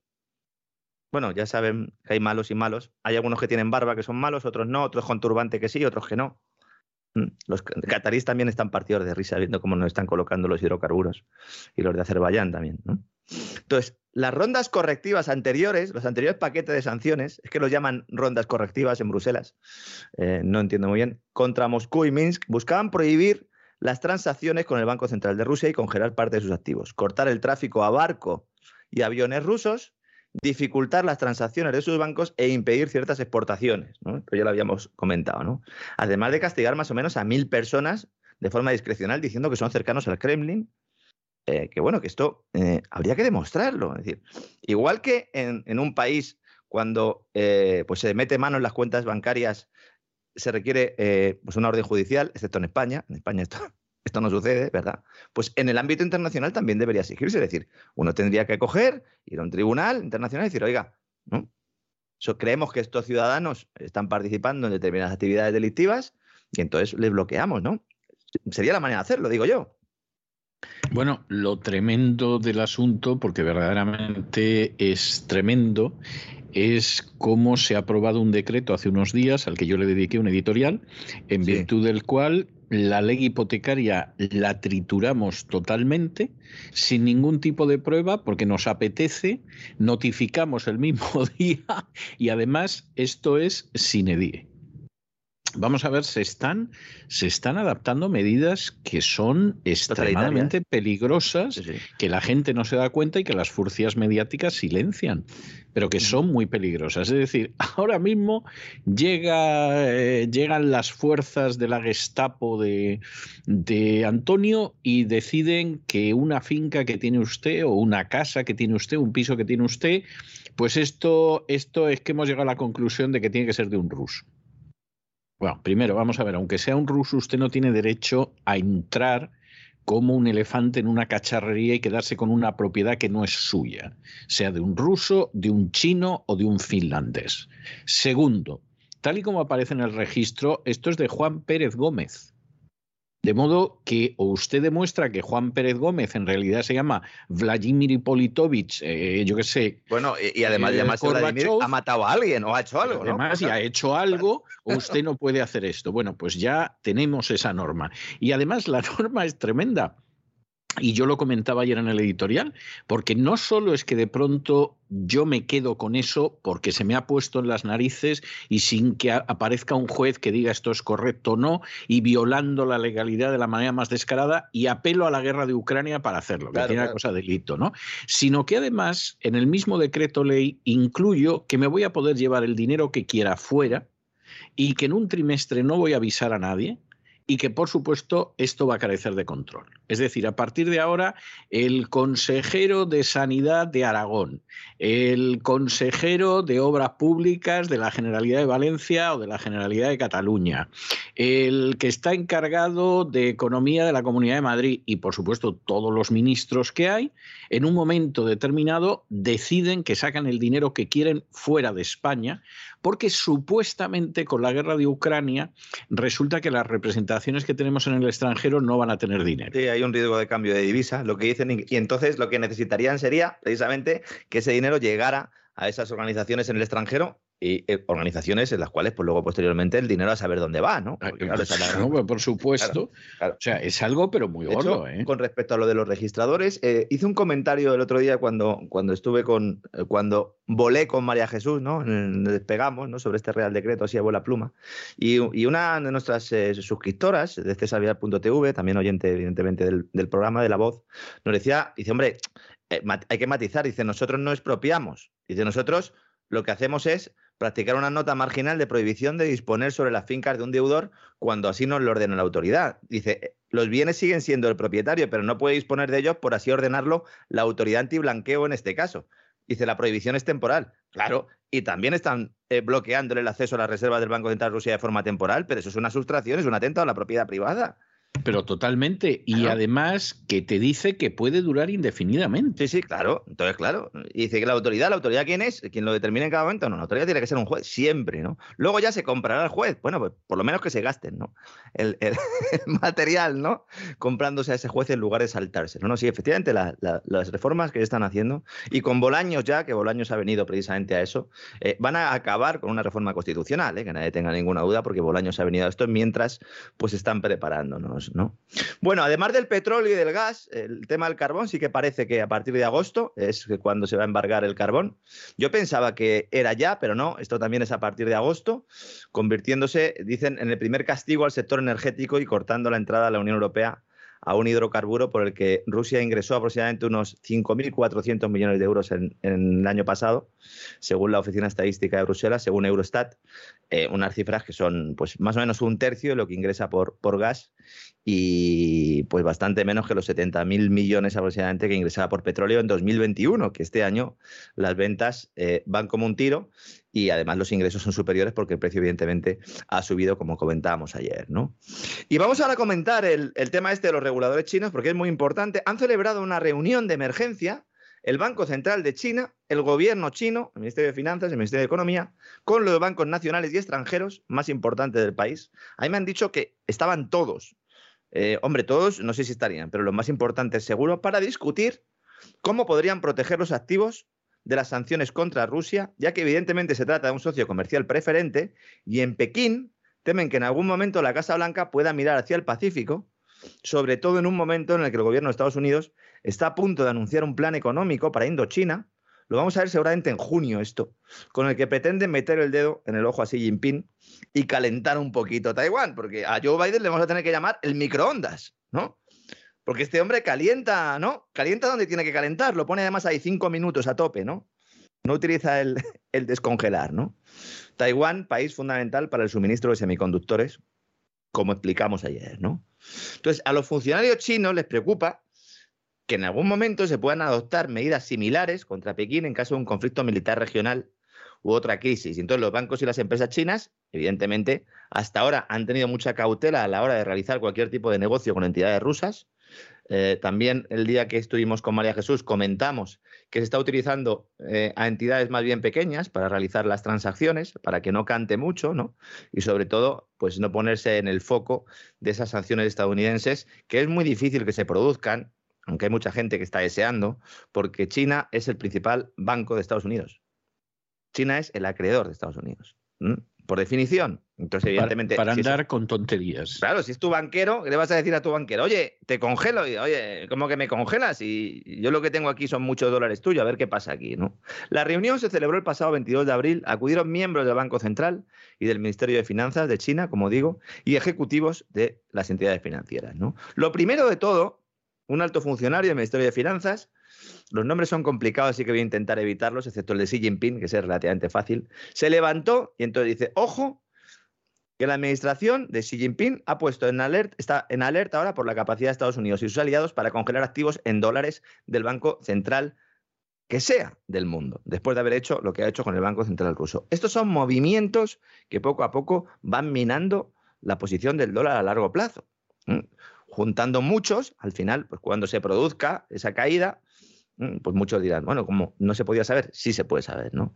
No se mencionó ningún escenario específico, lo de Taiwán lo sacan los señores de Financial Times en un reportaje en el que cuentan todo esto y luego al final hacen, pues se ponen ahí una serie de párrafos con algunas declaraciones de gente occidental diciendo que todo esto es por Taiwán, algo que en la reunión no se mencionó en ningún momento. Parece que hay ganas, ¿no? Bueno, lo de Taiwán, vamos a ver, esa es una cosa verdaderamente indignante. Aquí, por ejemplo, cuando, cuando digo aquí me refiero a los Estados Unidos, ¿no? Cuando parece que no pasa nada, pero hay que justificar lo injustificable, de pronto China está a punto de invadir Taiwán.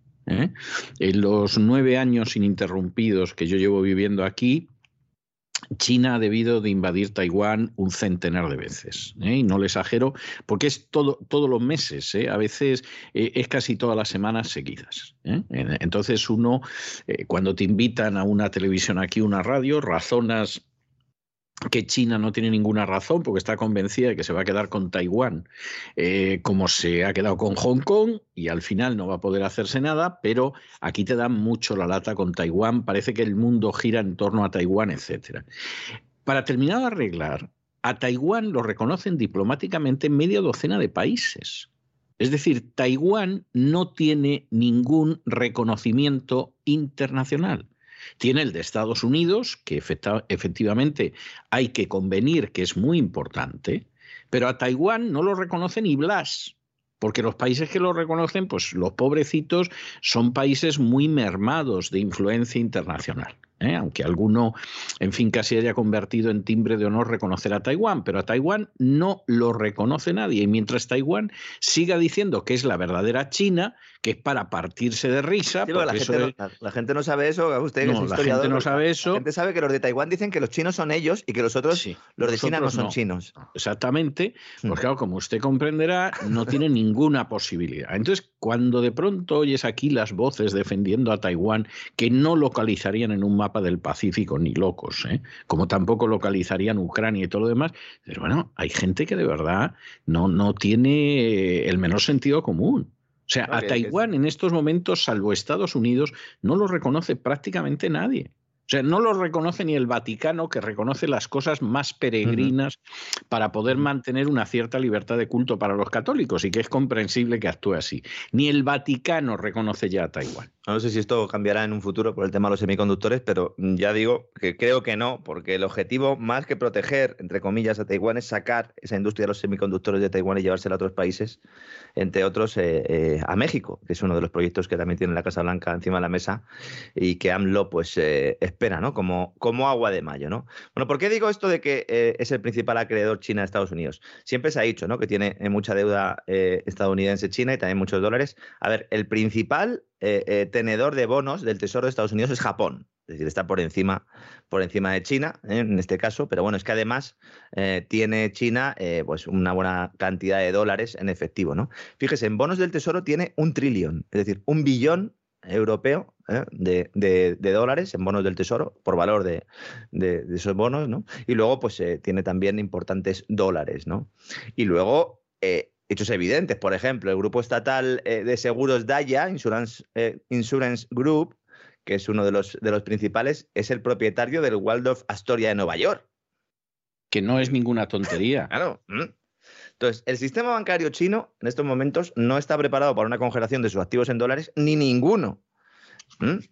Claro, evidentemente esto es así. La historia es, ¿Estados Unidos se atrevería a ello? Yo creo que no. Pero el hecho de que en China se estén preparando para el ataque nos indica que ven que esto es el inicio ¿no? de una nueva era monetaria, como hemos comentado aquí. Algunos banqueros sugirieron al Banco Central poder exigir a los exportadores que cambien todos sus ingresos en divisas por renminbi, por yuanes, para aumentar sus tenencias eh, de dólares en tierra. ¿no? Actualmente se permite a los exportadores retener una parte de sus ingresos en divisas para su uso futuro y esa era una idea. ¿no? Otra idea era recortar una parte de la cuota de 50.000 dólares que los ciudadanos chinos pueden comprar cada año eh, para viajes al extranjero, educación y otras compras en el exterior.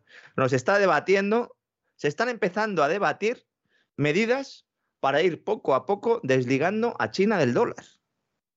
Yo es el titular que veo detrás de esta reunión, ¿no? Aunque todavía, como digo, esto esté en pañales, ¿no?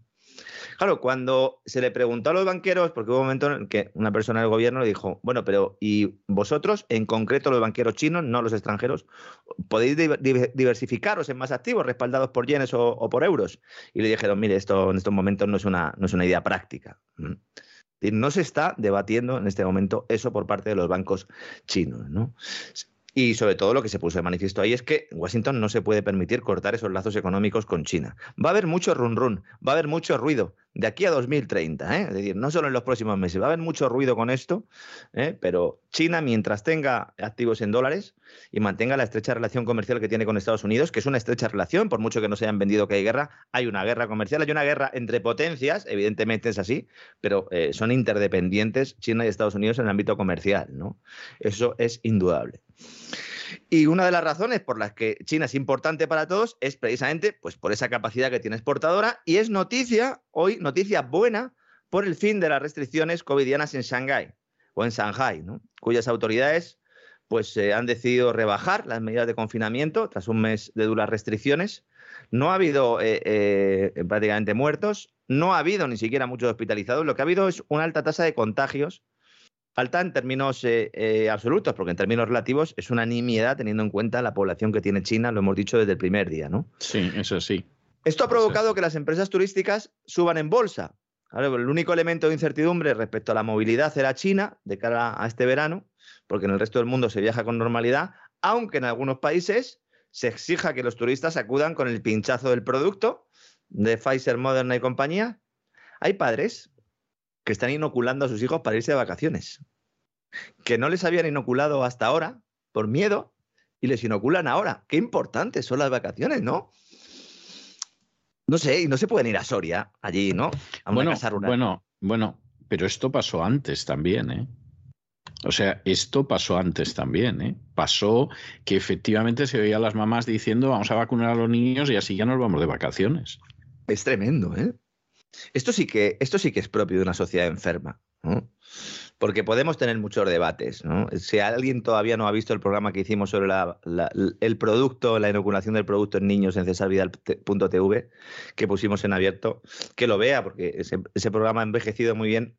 De hecho, yo creo que nos quedamos cortos, ¿no? Es, que no ha envejecido nada. Claro, es, que yo creo que es evidente, ¿no? Claro, para los menores de 12 años no hay prácticamente nadie en su sano juicio y que no tenga unos intereses detrás que niegue que los riesgos son, son evidentes, ¿no? Y aunque fueran muy pequeños, muy pequeños esos riesgos, son nuestros niños, ¿no? Somos una sociedad enferma que por salvar a nuestros mayores o para que nuestros mayores se puedan tomar un mojito, ¿no? O una cañita en la terraza de turno, pues pinchamos al nene, ¿no? Y luego que se vaya a jugar ahí, al mar, ¿no? Si se ahoga, pues bueno, ya vendrá el socorrista a sacarlo, que yo estoy aquí tomándome mis gambitas, ¿no? Cuidado con las previsiones del sector turístico, que estoy viendo a mucho que se está viniendo arriba, se están olvidando que hay muchas familias que no van a ser capaces de mantener la demanda en un entorno de desplome de poder Efectivamente, efectivamente. Cuidado, ¿eh? Precios disparados. Efectivamente. Claro. Los de hostelería y restauración también. Es verdad que todavía queda algo de ahorro y de demanda embalsada tras los confinamientos pandémicos. Solo hay que ver las cifras de esta Semana Santa para comprobar cómo el personal estaba loco por salir de viaje. No sé cómo estarán sus cuentas corrientes, pero cuidado. Locas. También andan locas. Hoy hemos tenido precisamente un dato de las ventas de comercio minorista que nos sirven muy bien para, para atisbar cómo está esto del consumo. El consumo, eh, bueno, pues dentro de la, de la zona del euro. Han caído un 0,4% en abril, ¿eh? Respecto a marzo. Y eso que ha caído la Semana Santa en abril. Y han caído. Se han reducido. Se esperaba un descenso del 0,1 y han, mm, se han reducido un 0,4%. En todo caso, no están subiendo, están bajando y contrasta con el repunte que se produjo en febrero. Que además en febrero luego se revisó al alza ese dato respecto al anunciado inicialmente. Es decir, las ventas de los comercios minoristas en la eurozona están bajando, con lo cual es un indicador de que el consumo se está reduciendo, no aumentando como nos están diciendo. ¿no? Claro, uno dice, a ver, ¿y por países? Dice, ¿quién ha tenido la mayor caída? España. Ah, muy bien. O sea que a pesar de todo lo que estamos contando en España, han caído un 4% las ventas minoristas. ¿Mm? En Hungría han subido un 7%. Dato curioso, ¿verdad? Nos dicen que todos estamos mal por ahí Hombre, muy bien, muy bien no está, pero mm, están yendo para arriba, ¿eh? Y yo no digo nada. Precisamente en España hoy se han publicado los datos de empleo de abril y han sido buenos por esta circunstancia que estoy comentando. Las comunidades autónomas más turísticas han logrado que en términos nacionales pues se han creado más de 180.000 empleos netos. Hay gente que está diciendo que son alrededor de 33.000. No, son 180.000 porque lo que no vale es coger el dato desestacionalizado cuando te conviene a ti y el estacionalizado cuando no. Es decir, el Ministerio da dos cifras, da una, la, normal, se han creado 180.000 empleos netos, y luego otra diciendo, bueno, si no fuera el mes de abril, vamos a eliminar el componente estacional y así pues vemos un poco la tendencia del mercado. Entonces, si fuera un mes normal, si todos los meses fueran normales, ¿no? No tuvieran ningún tipo de, ni de elemento positivo ni de negativo para el empleo, pues estarían creando unos 30.000 empleos netos en España, lo cual creciendo una tasa aproximadamente del 5% es una basura. Hay que decirlo también, ¿no? Entonces, 180.000, ¿eh? que está muy bien, pero como digo, tiene algo de truco. Como siempre, el Ministerio de Seguridad Social saca a las personas en ERTE de las listas del paro. Me he ido corriendo al Excel. Esto antes lo ponían en una nota de prensa, ahora ya lo esconden. Ya te dan un Excel como diciendo, venga, ¿eh? a ver si estos saben leer el Excel. Me he metido en el Excel y no está. Y no está, ya hay una notita ahí. Y nos dice el señor José Luis Escriba, no de su puño y letra, entiendo que algún subalterno.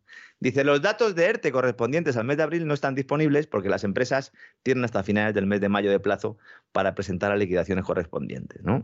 Pues todos están contentos. Y ya está. Y, ya, está. Dice, la publicaremos en cuanto dispongamos de las cifras. Estupendo. Claro. Como si no las tuvieran, ¿eh? como si no las tuvieran. ¿no? Pero el principal truco no es este. Y es un truco que está pasando desapercibido en las crónicas periodísticas. Con la mal llamada reforma laboral de Yolanda Díaz, ministra de Trabajo, amiga de los sindicatos, entre otras muchas cosas, se maquilla al alza la cifra de contratos indefinidos. Nosotros dijimos que en la reforma laboral lo que se decía es que se acababa con el contrato temporal. ¿ah? muy bueno, ¿y cómo se va a acabar con el contrato temporal? Si en el turismo, en la construcción, hacen falta contratos por obra, hacen falta contratos temporales, ¿no? Que, no pueden ser indefinidos por la propia naturaleza del negocio. ¿no? Y entonces lo que hicieron fue introducir una nueva figura. Una nueva figura que ha hecho que en abril se hayan disparado casualmente los contratos indefinidos, ¿no? En un mes en el que tira el turismo del carro, lo normal sería que subieran los no indefinidos, ¿no? ¿Qué pasa aquí? Pues que aproximadamente la mitad de los contratos firmados en abril, según el gobierno, son indefinidos. Pero esto no es cierto, porque son nuevos contratos fijos discontinuos, que es la figura que han creado, contrato fijo discontinuo. Esto es, es un término que son antagónicos. Los conceptos fijo y discontinuo son términos antagónicos. Fijo es que no deja de trabajar, discontinuo es que deja de trabajar y luego vuelves a trabajar en otro periodo. Entonces, los fijos discontinuos son considerados indefinidos gracias a que la vinculación con su empleador carece de una fecha de término establecida antemano. Es decir, yo te contrato a ti de camarero en mayo, te vas a ir en septiembre, pero no lo pongo en el contrato. Ese es el truco. Pero claro, son trabajadores temporales. Evidentemente, ¿no? En Ibiza pocas cañas pones en octubre. Algunas a lo mejor pones en noviembre, pocas, ¿no? Entonces, solo, trabajan unos meses al año. Entonces, el, en lugar de, tener en cuenta esto para adoptar políticas económicas, dices, ah, no, no, pues yo voy a cambiar esto, cambio el tipo de contrato y así oculto y que parezca que son indefinidos cuando no lo son. Trampas al solitario. Como Yolanda Díaz está en lo que está y el gobierno en general está en lo que está, pues le da igual, ¿no? Pero bueno, más allá de maquillajes, como digo, los datos de empleo de abril son buenos. Era previsible. Seguramente esta tendencia continúe hasta el otoño, pero luego ya sabemos que winter is coming, como comentábamos el otro día, ¿no? Las grandes empresas, mientras todo esto sucede, están viendo ya cómo empieza a costarles un pelín aquello de colocar la deuda en el mercado. ¿Mm? Ahora que el Banco Central Europeo ha dicho que va a retirar la red, y están subiendo los intereses. Mucha gente dirá, bueno, pues que paguen, ¿no? Para eso son grandes empresas. No, no, señores. Es que prácticamente todas han refinanciado ya su deuda y ya no tienen que emitir. Los que tienen que emitir son los del Tesoro para pagar las pensiones. Y aquí ya es más complicado, ¿verdad? Que suban los tipos de interés. Los grandes empresarios, las grandes multinacionales, son empresarios eh, por definición en este caso, porque lo que han hecho ha sido aprovechar que el Banco Central Europeo compraba la deuda en el mercado secundario para eh, refinanciarse. La normativa lo que dice es que el Banco Central Europeo no puede ir a la subasta, es decir, cuando el Tesoro o Iberdrola, Telefónica, Repsol, la que sea, dice, bueno, voy a sacar tanta deuda al mercado a este interés, en ese momento el que la compra nunca es el Banco Central Europeo lo compran inversores, ¿no? Bancos fundamentalmente, ¿no? bancos que saben que luego se lo revenden al Banco Central Europeo. Es decir, es mucho más cutre todo esto de lo que parece.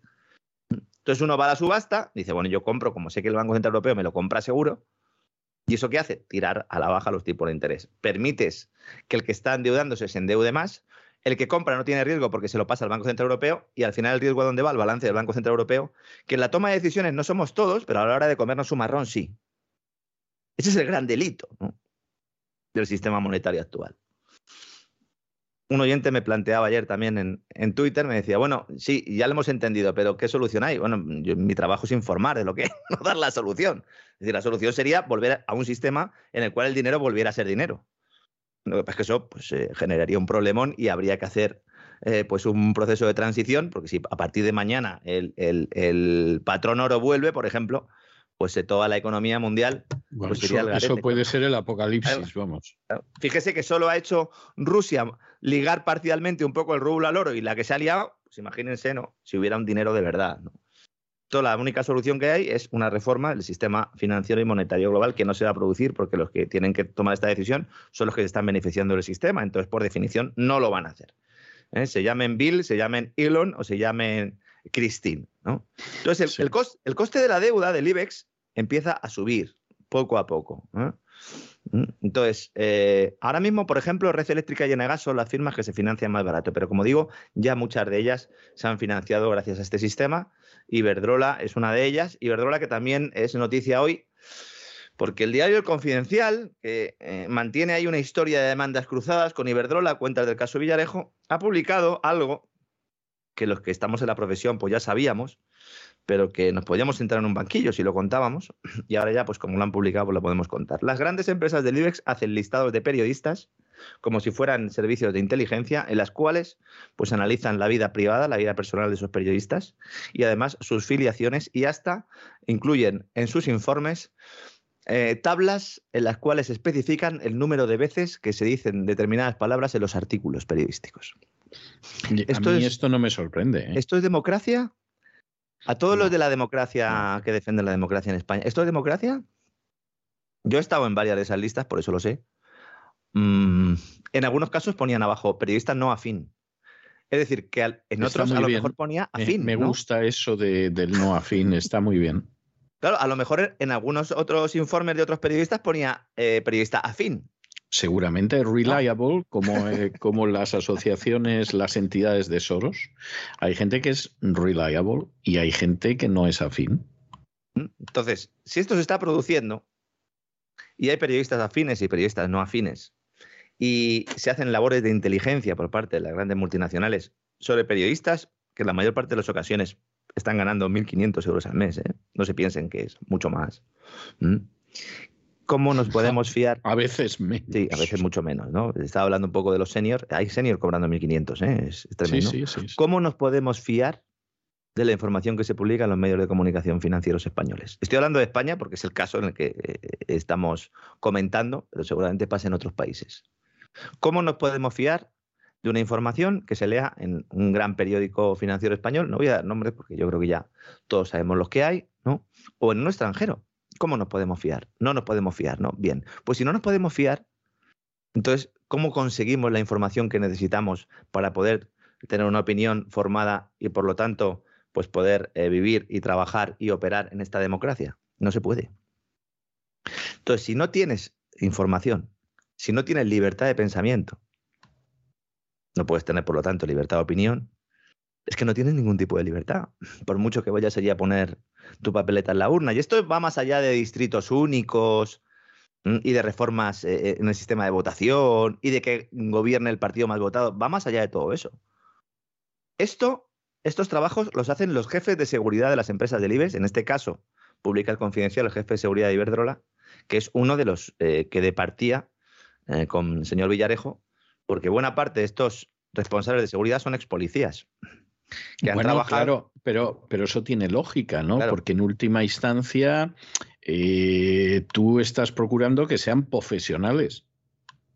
Eso es. O sea, ¿para qué nos vamos a engañar? Claro. Y que, y que utilicen los contactos que tenían para hacer este tipo de trabajos. Por eso el caso Villarejo es tan importante, no por el personaje en sí, que es muy chapucero y que en, en muchas ocasiones yo he leído muchos de sus informes y, y muchos de ellos pues son, son basura, son artículos recogidos de internet. En alguna ocasión incluso ha aparecido algo que he escrito yo en algún periódico, ¿no? Allí como si el, hombre lo hubiera conseguido por su cuenta y es, un artículo publicado. Entonces dice, bueno, ¿eh? pero más allá de eso, lo importante ahí y lo que se está dirimiendo en la Audiencia Nacional y por lo que pueden condenarlo, que es en realidad mm, lo que se, lo que se está determinando ahí, es si se utilizan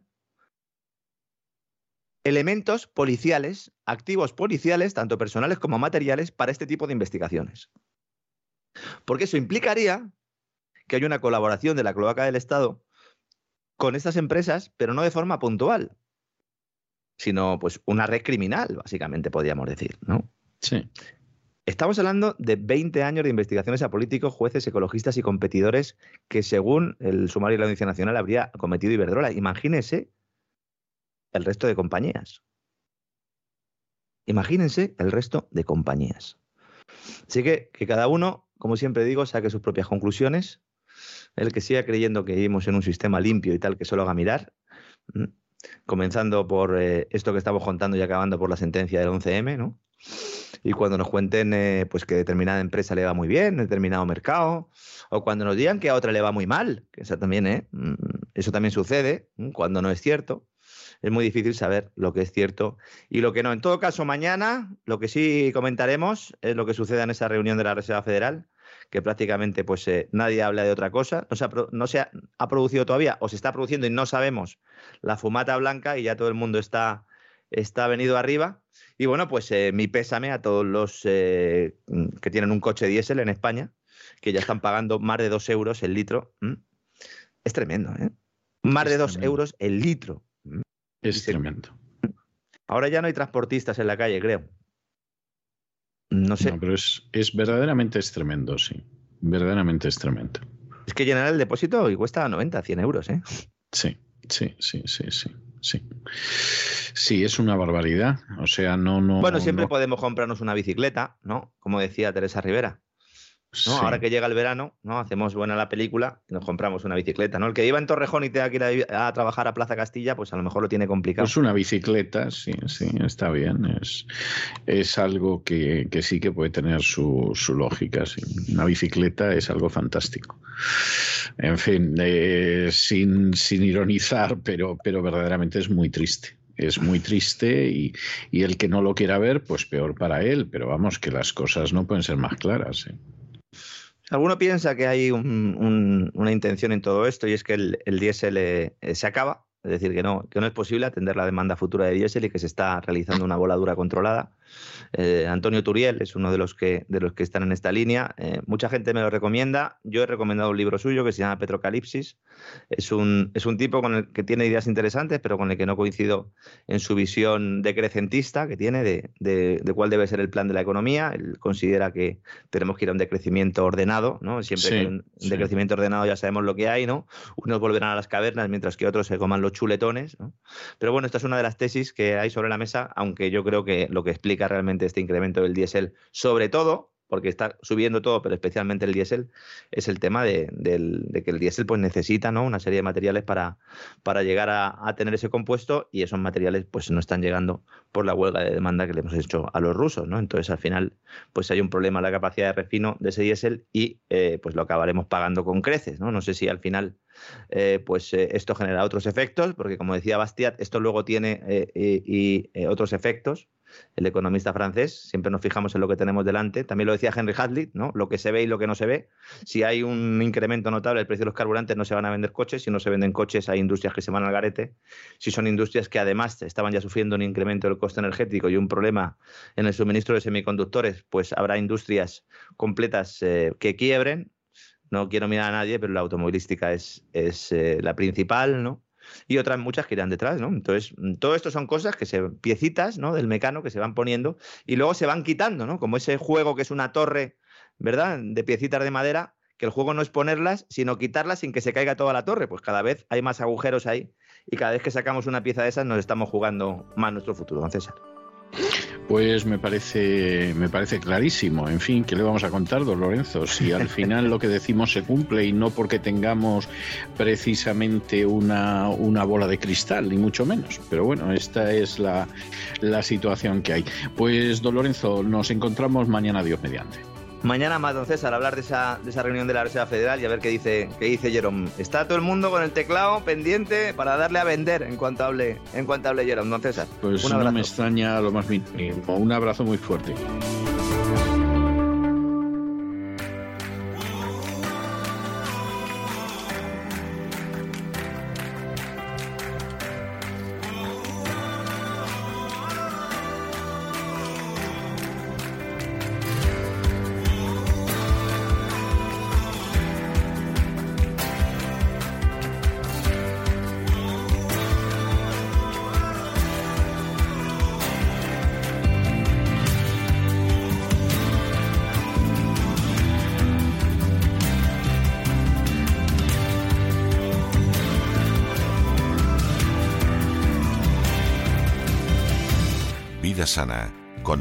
Kalinnikova.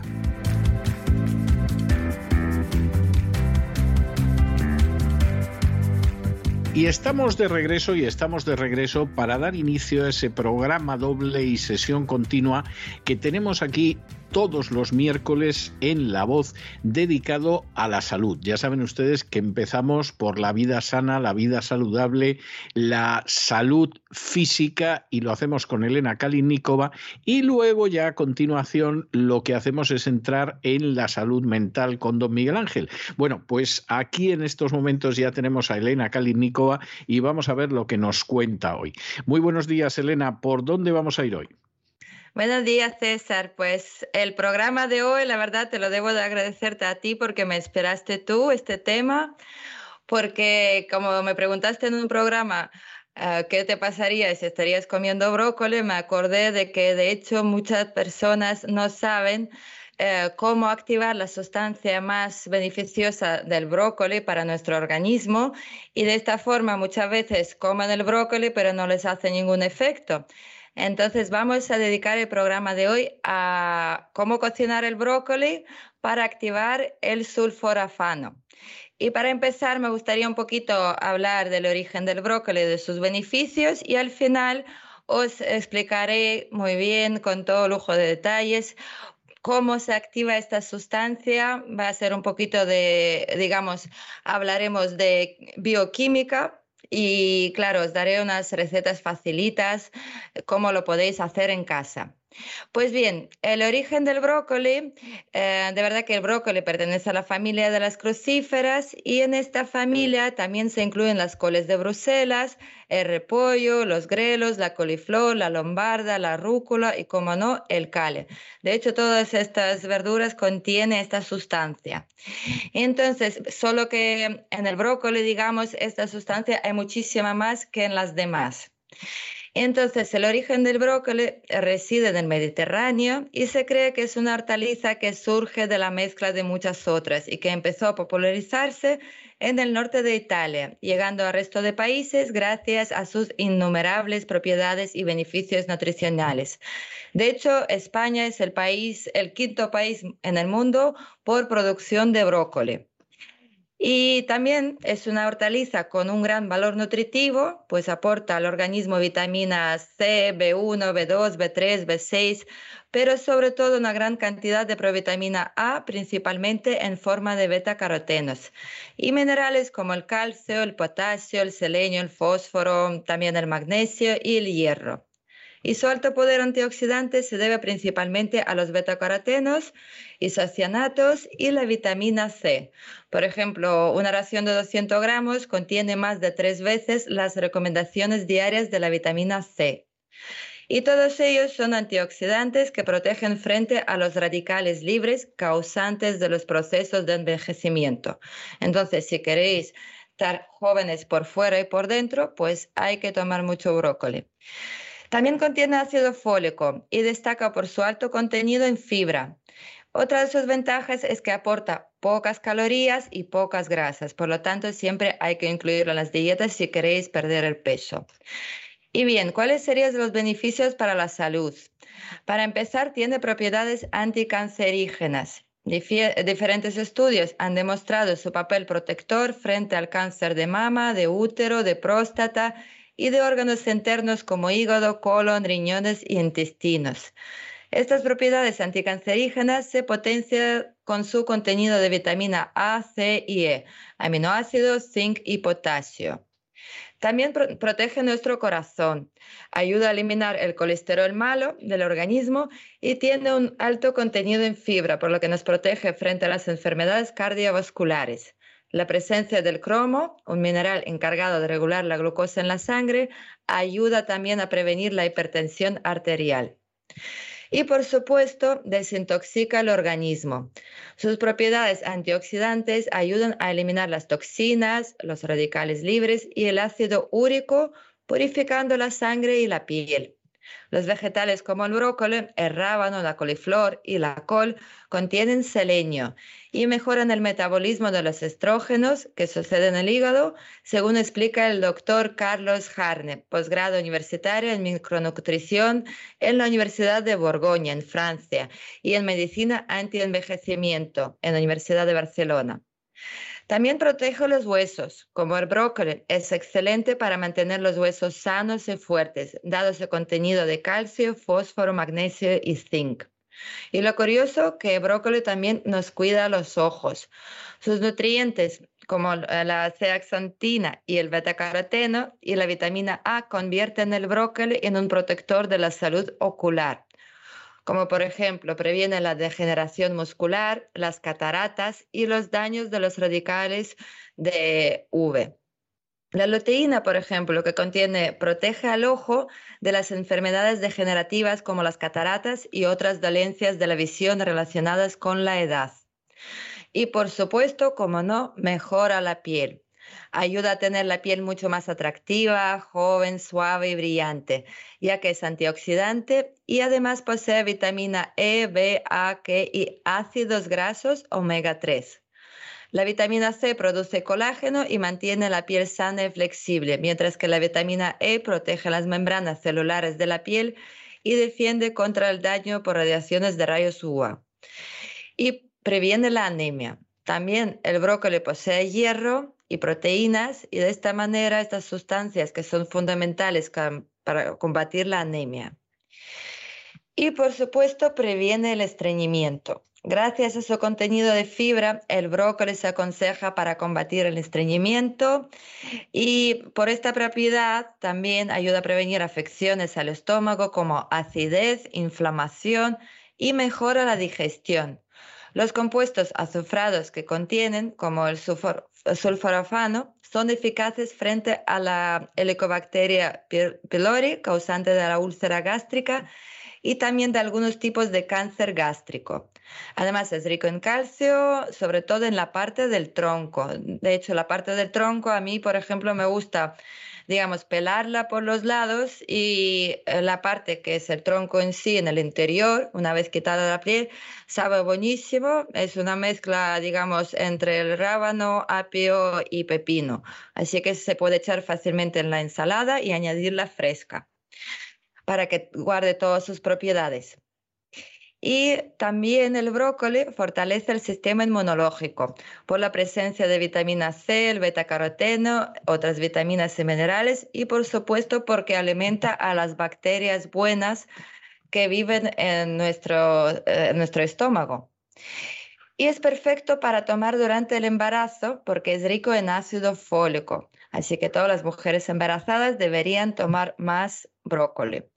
También tiene proteínas, calcio, antioxidantes, fibra y fósforo, por lo cual cada futura madre debería consumirlo en abundancia. El brócoli es un alimento muy nutritivo y necesario, eh, digamos, en la alimentación durante el embarazo.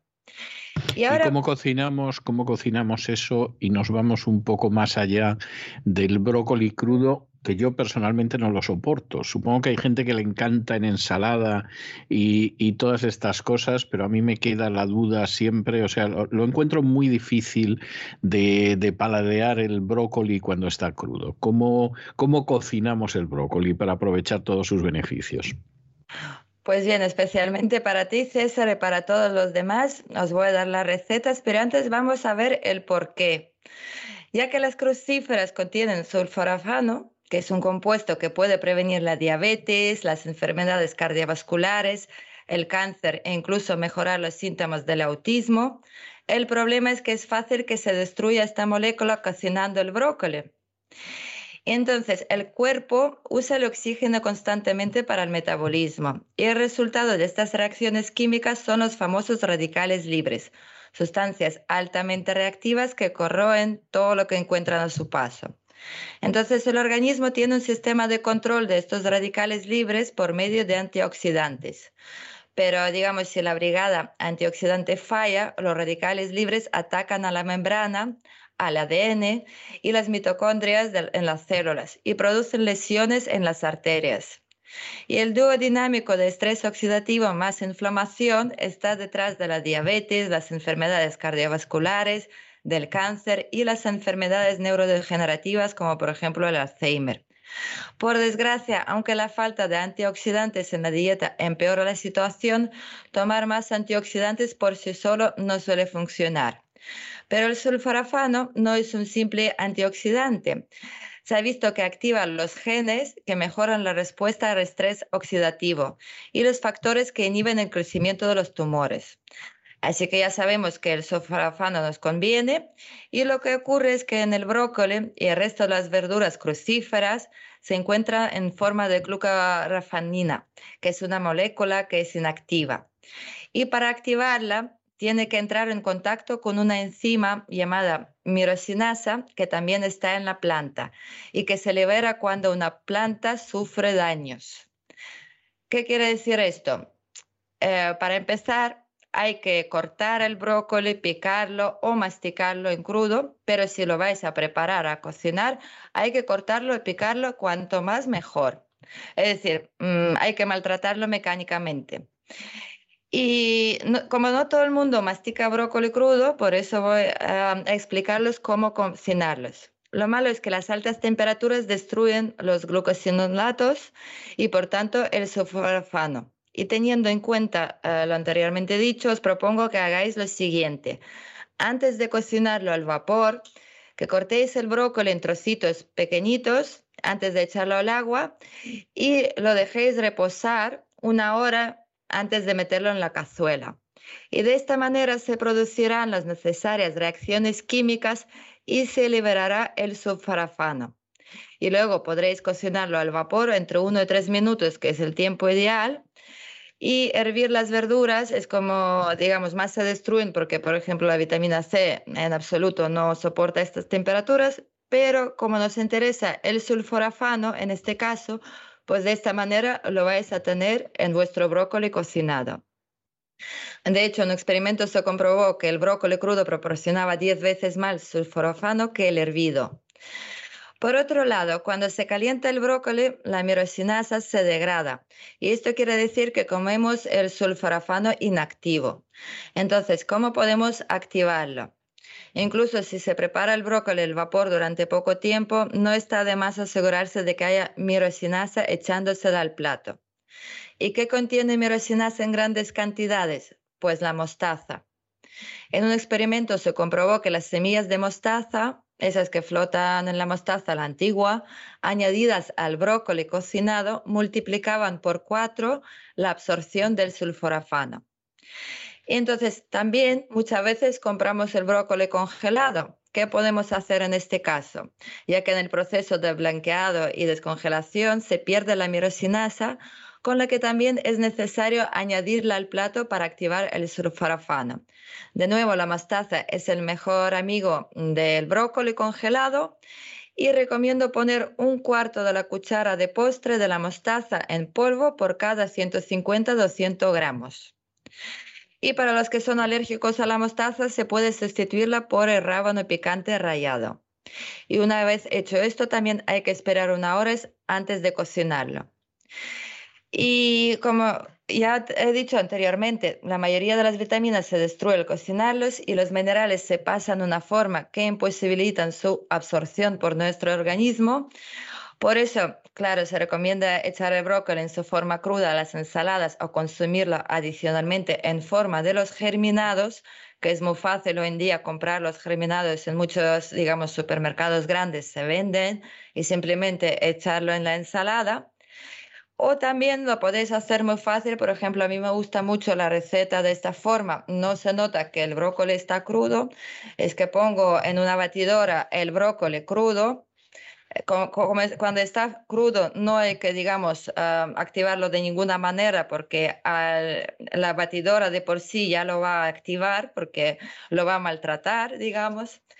Y entonces eh, simplemente le echamos el agua, le echamos, por ejemplo, el apio porque quita el olorcillo este a brócoli, que a mucha gente no le gusta.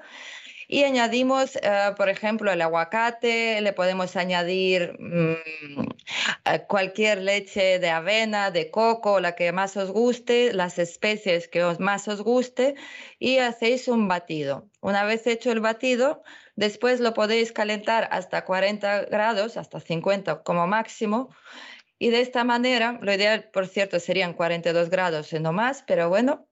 Y de esta manera ya tenéis vuestra sopa calentita, porque a esta temperatura ya es agradable para el paladar.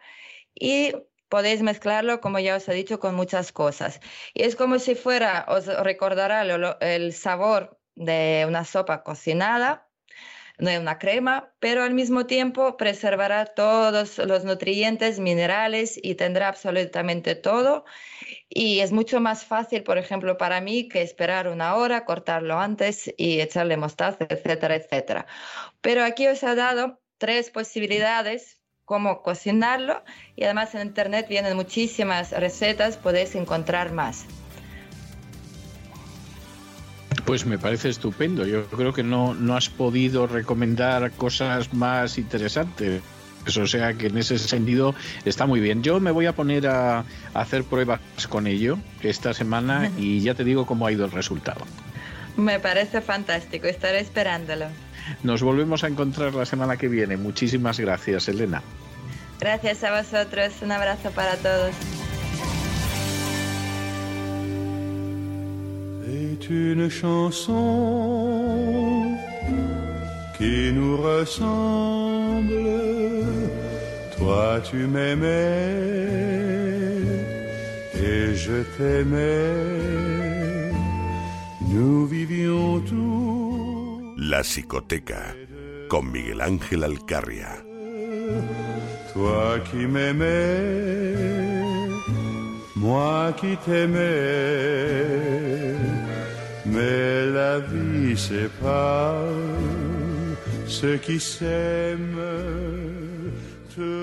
Estamos de regreso y estamos de regreso para esta segunda parte de nuestro programa doble y sesión continua que tenemos todos los miércoles en La Voz. Ya saben ustedes que siempre empezamos con Elena Kalinikova y esas referencias a la vida naturista, a la vida sana, a la existencia saludable y luego nos dirigimos en la psicoteca con don Miguel Ángel Alcarria a esa otra situación de vida saludable pero desde una perspectiva psicológica, de sanidad, pero de sanidad psíquica. Bueno, pues tenemos ya con nosotros a don Miguel Ángel. Don Miguel Ángel, muy buenas noches. Imagino que vamos a continuar hablando de pedófilos hoy. Muy, bueno, muy buenas noches. Otro capítulo de sí, del movimiento pedófilo.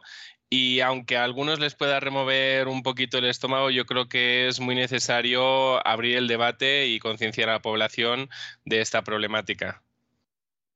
Pues vamos allá. Bueno, pues la sección anterior finalizó con la pregunta de si realmente se podría eh, lograr la suficiencia influencia social, la suficiente influencia social para conseguir la descatalogación eh, de la pedofilia en los manuales diagnósticos y la despenalización progresiva.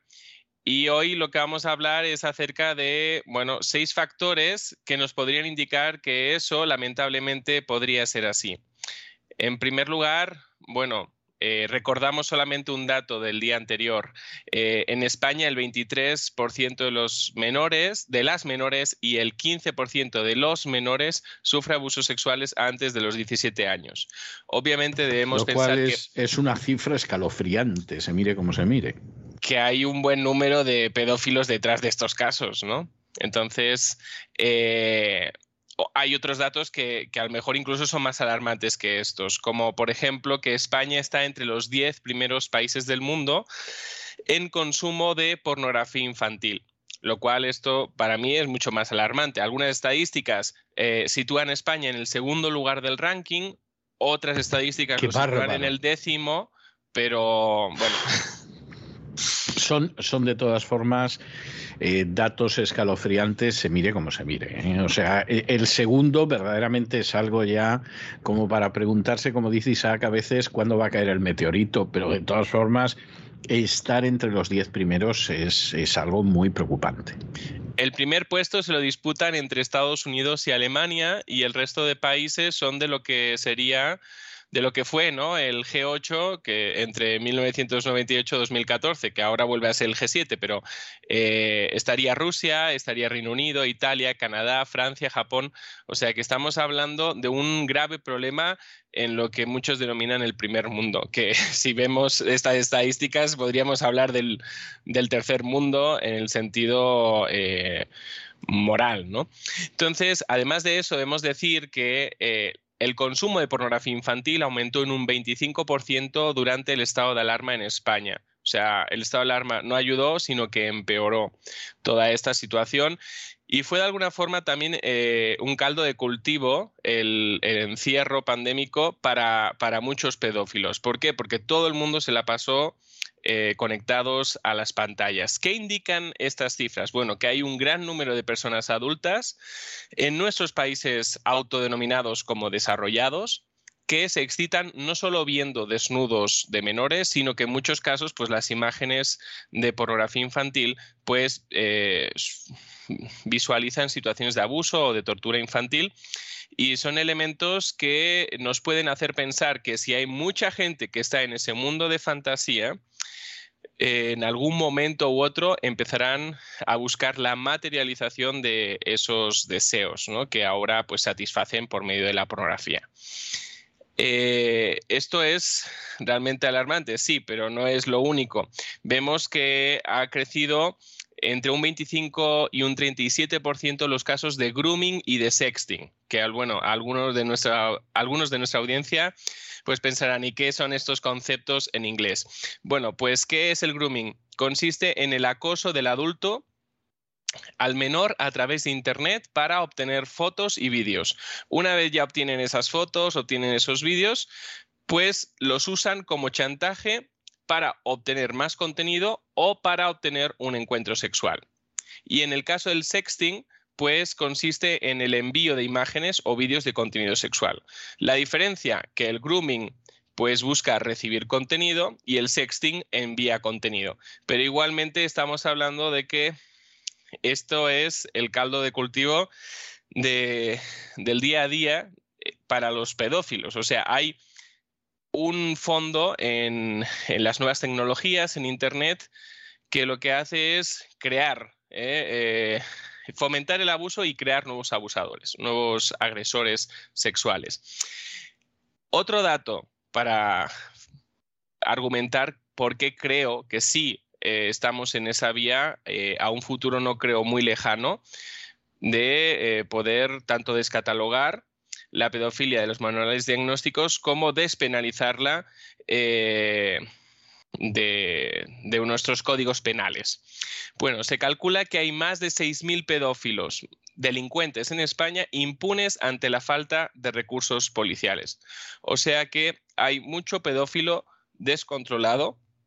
Este es un dato de 2019, o sea, es prepandémico. Ya sabemos que la pandemia ha empeorado la situación, o sea que debemos esperar que realmente haya más de 6.000 pedófilos después de la pandemia. Para hablar de esta cantidad de pedófilos delincuentes, debemos recordar, en primer lugar, la diferencia entre pedofilia y pederastia. Eh, y bueno, que hay más formas de delinquir más allá del abuso eh, sexual. Por tanto, cuando hablamos del pedófilo delincuente, estamos eh, hablando no solamente del que abusa, sino del que comparte material pornográfico, del que acosa, etc.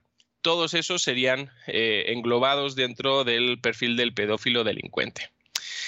Cuando el pedófilo entra en situación de abuso sexual infantil, o sea, comete una agresión hacia un menor, eh, pocos, pocos casos llegan al conocimiento de las autoridades. ¿Por qué? Porque solo el 20% deja marcas y solo el 10% de los casos son llevados ante los tribunales.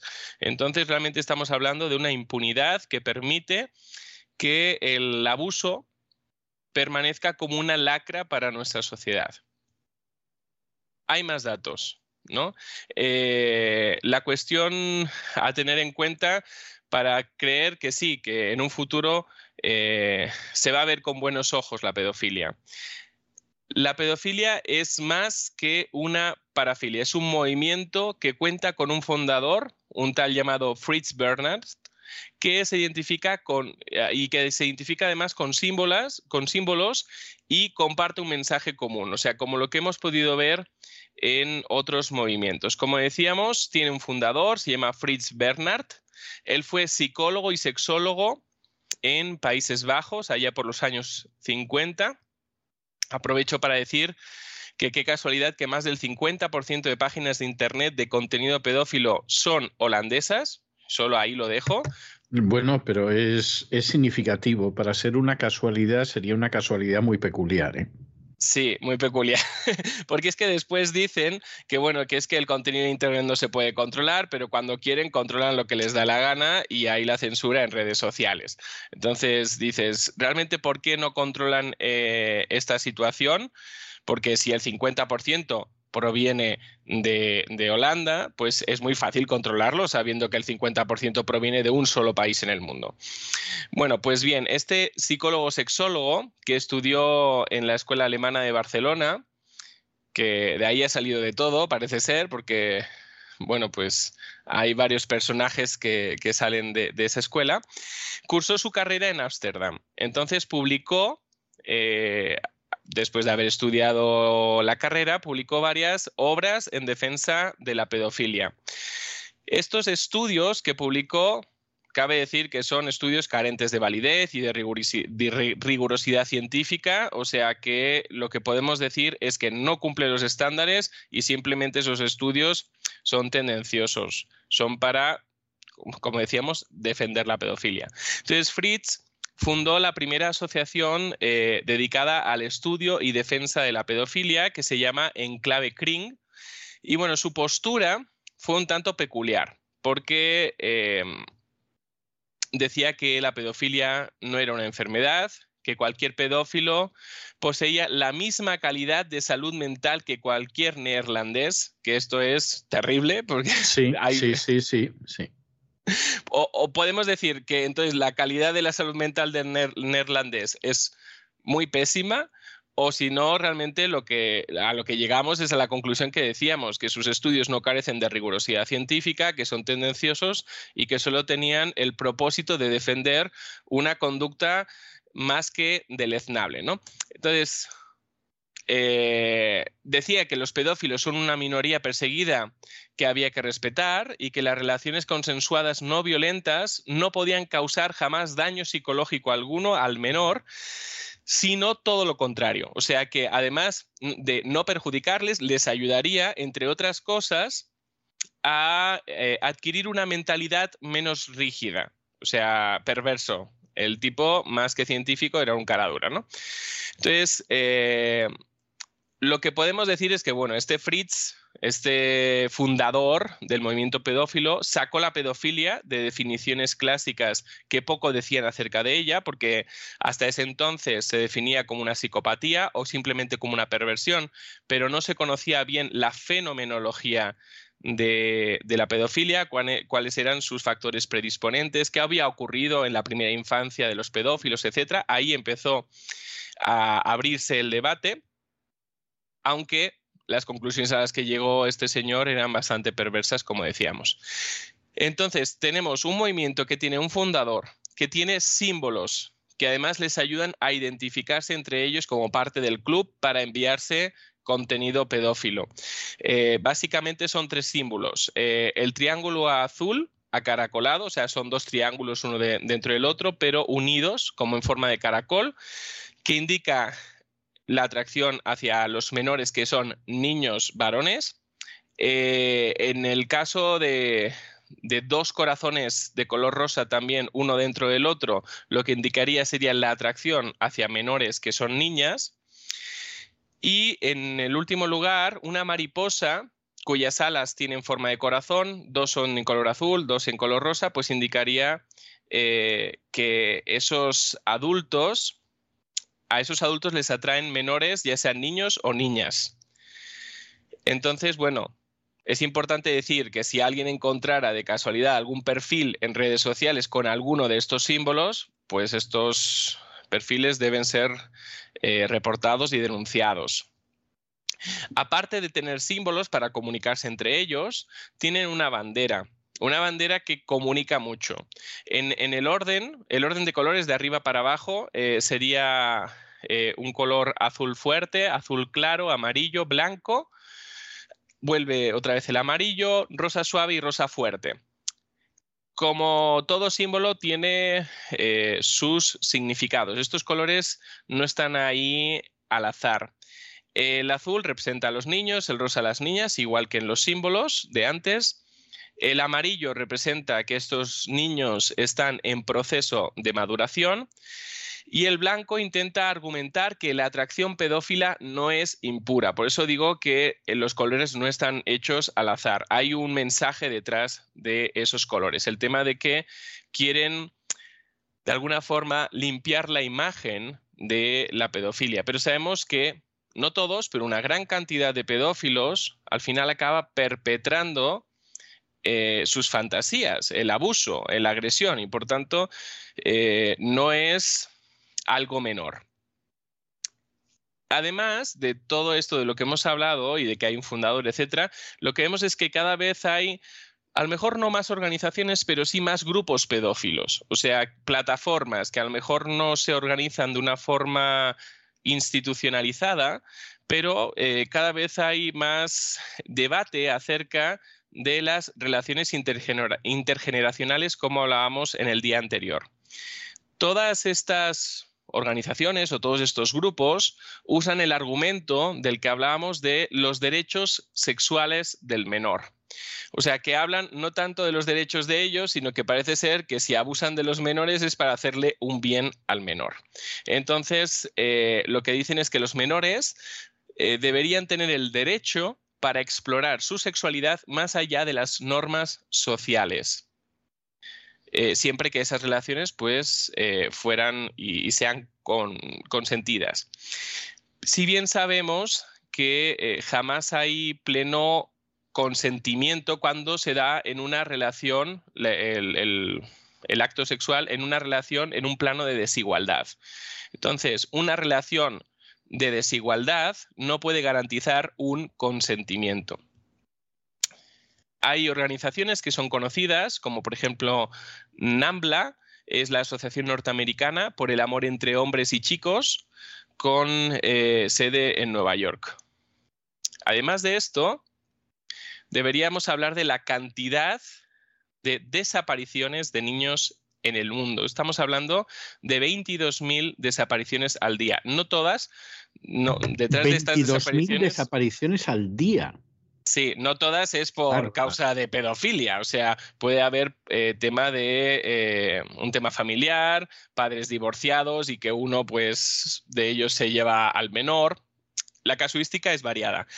Se intuye, porque digo que las cifras no son muy claras en este sentido, que el 24% de esos casos, de esos 22.000 al día, al menos en Estados Unidos, que Estados Unidos se lleva el 10% de esa cifra diaria, eh, al menos eh, en ese caso, en ese 24% sería por eh, motivada esa desaparición por extraños.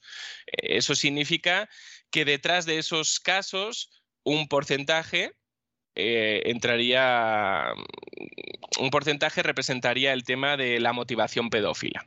¿Sí? entonces, el mayor número de desapariciones se da en países latinoamericanos como México, Colombia, Argentina, El Salvador y Guatemala. En España eh, apenas tenemos una cifra eh, muy pequeñita. Estaba consultando yo ayer las cifras, quiero recordar que estamos hablando de unos 2.000 al año, no al día, al año. Entonces realmente no tenemos tantos casos ¿no? de desaparición. Yo personalmente no tengo Tampoco es una tontería, ¿eh? O sea, quiero decir, evidentemente, claro, si lo, si lo comparas, hay una, hay una diferencia, no cabe la menor duda, pero no es tampoco una tontería. ¿eh? Sí, no, no es una tontería. A lo mejor habría que recuperar programas como el Quién sabe dónde, ¿no? Eh, básicamente para que la, la población se concienciara de qué es lo que está pasando. Yo personalmente no tengo ninguna duda de que al menos eh, un alto porcentaje de este 24% de desapariciones motivadas por extraños eh, tiene que ver con tema de, pedofilia, trata de personas, o sea, de, de, situaciones que ponen en máxima vulnerabilidad al menor.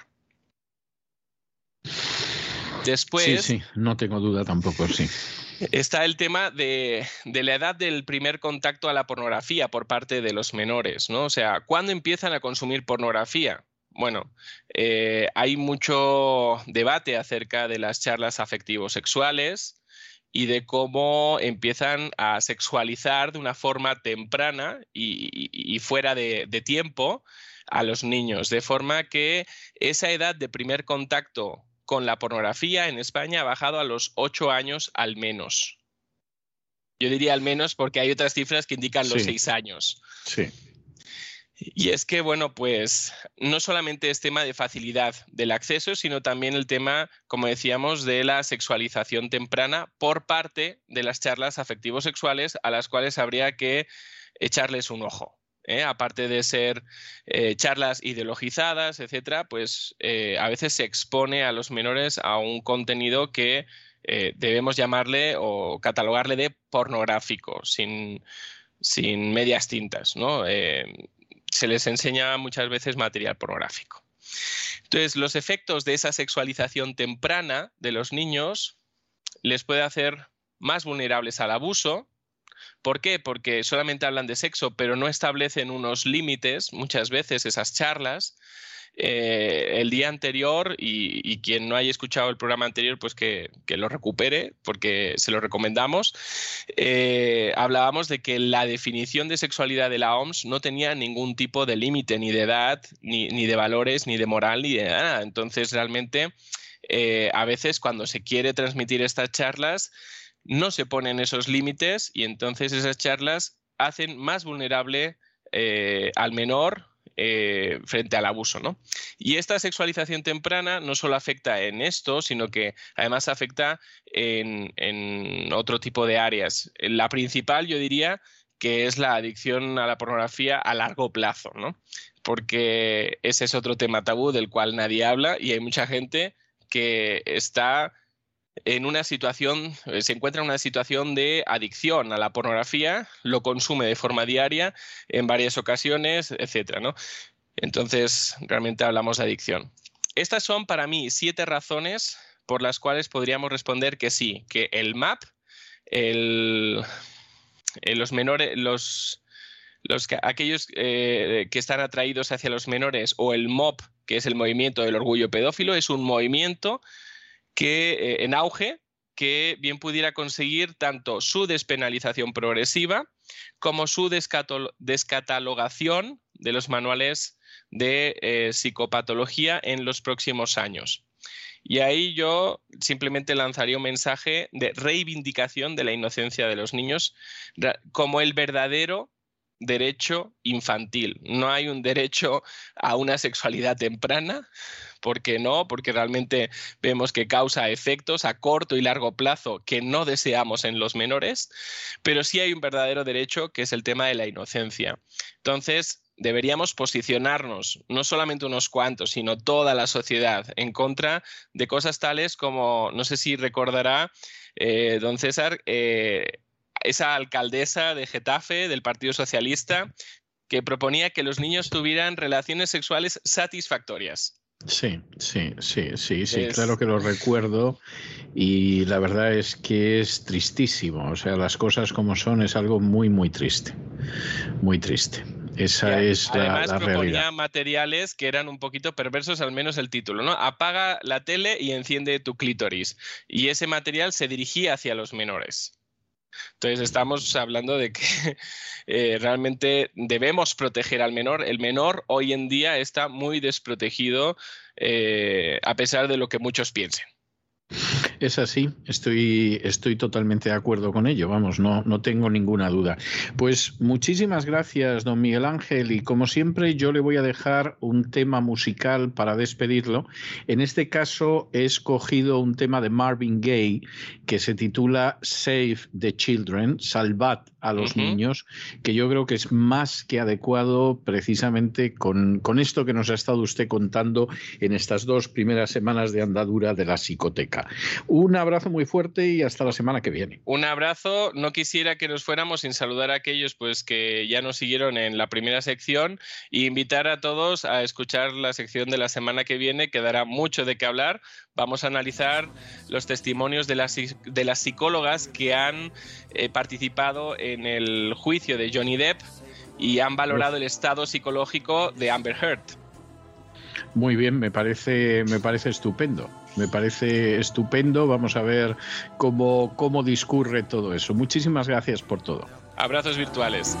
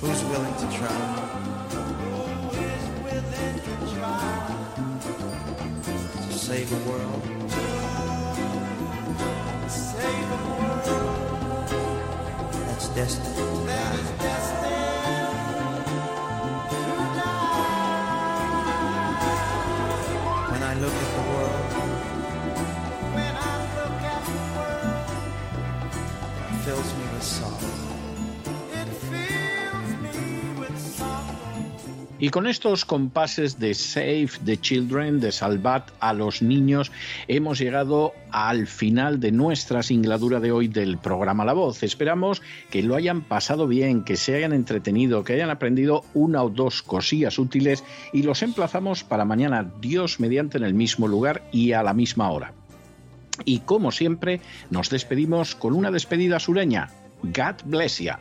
Que Dios los bendiga.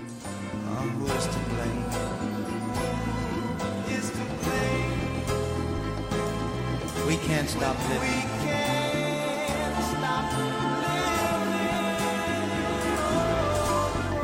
Live.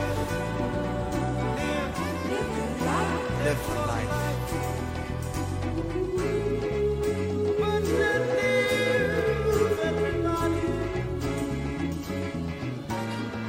Live life for the children.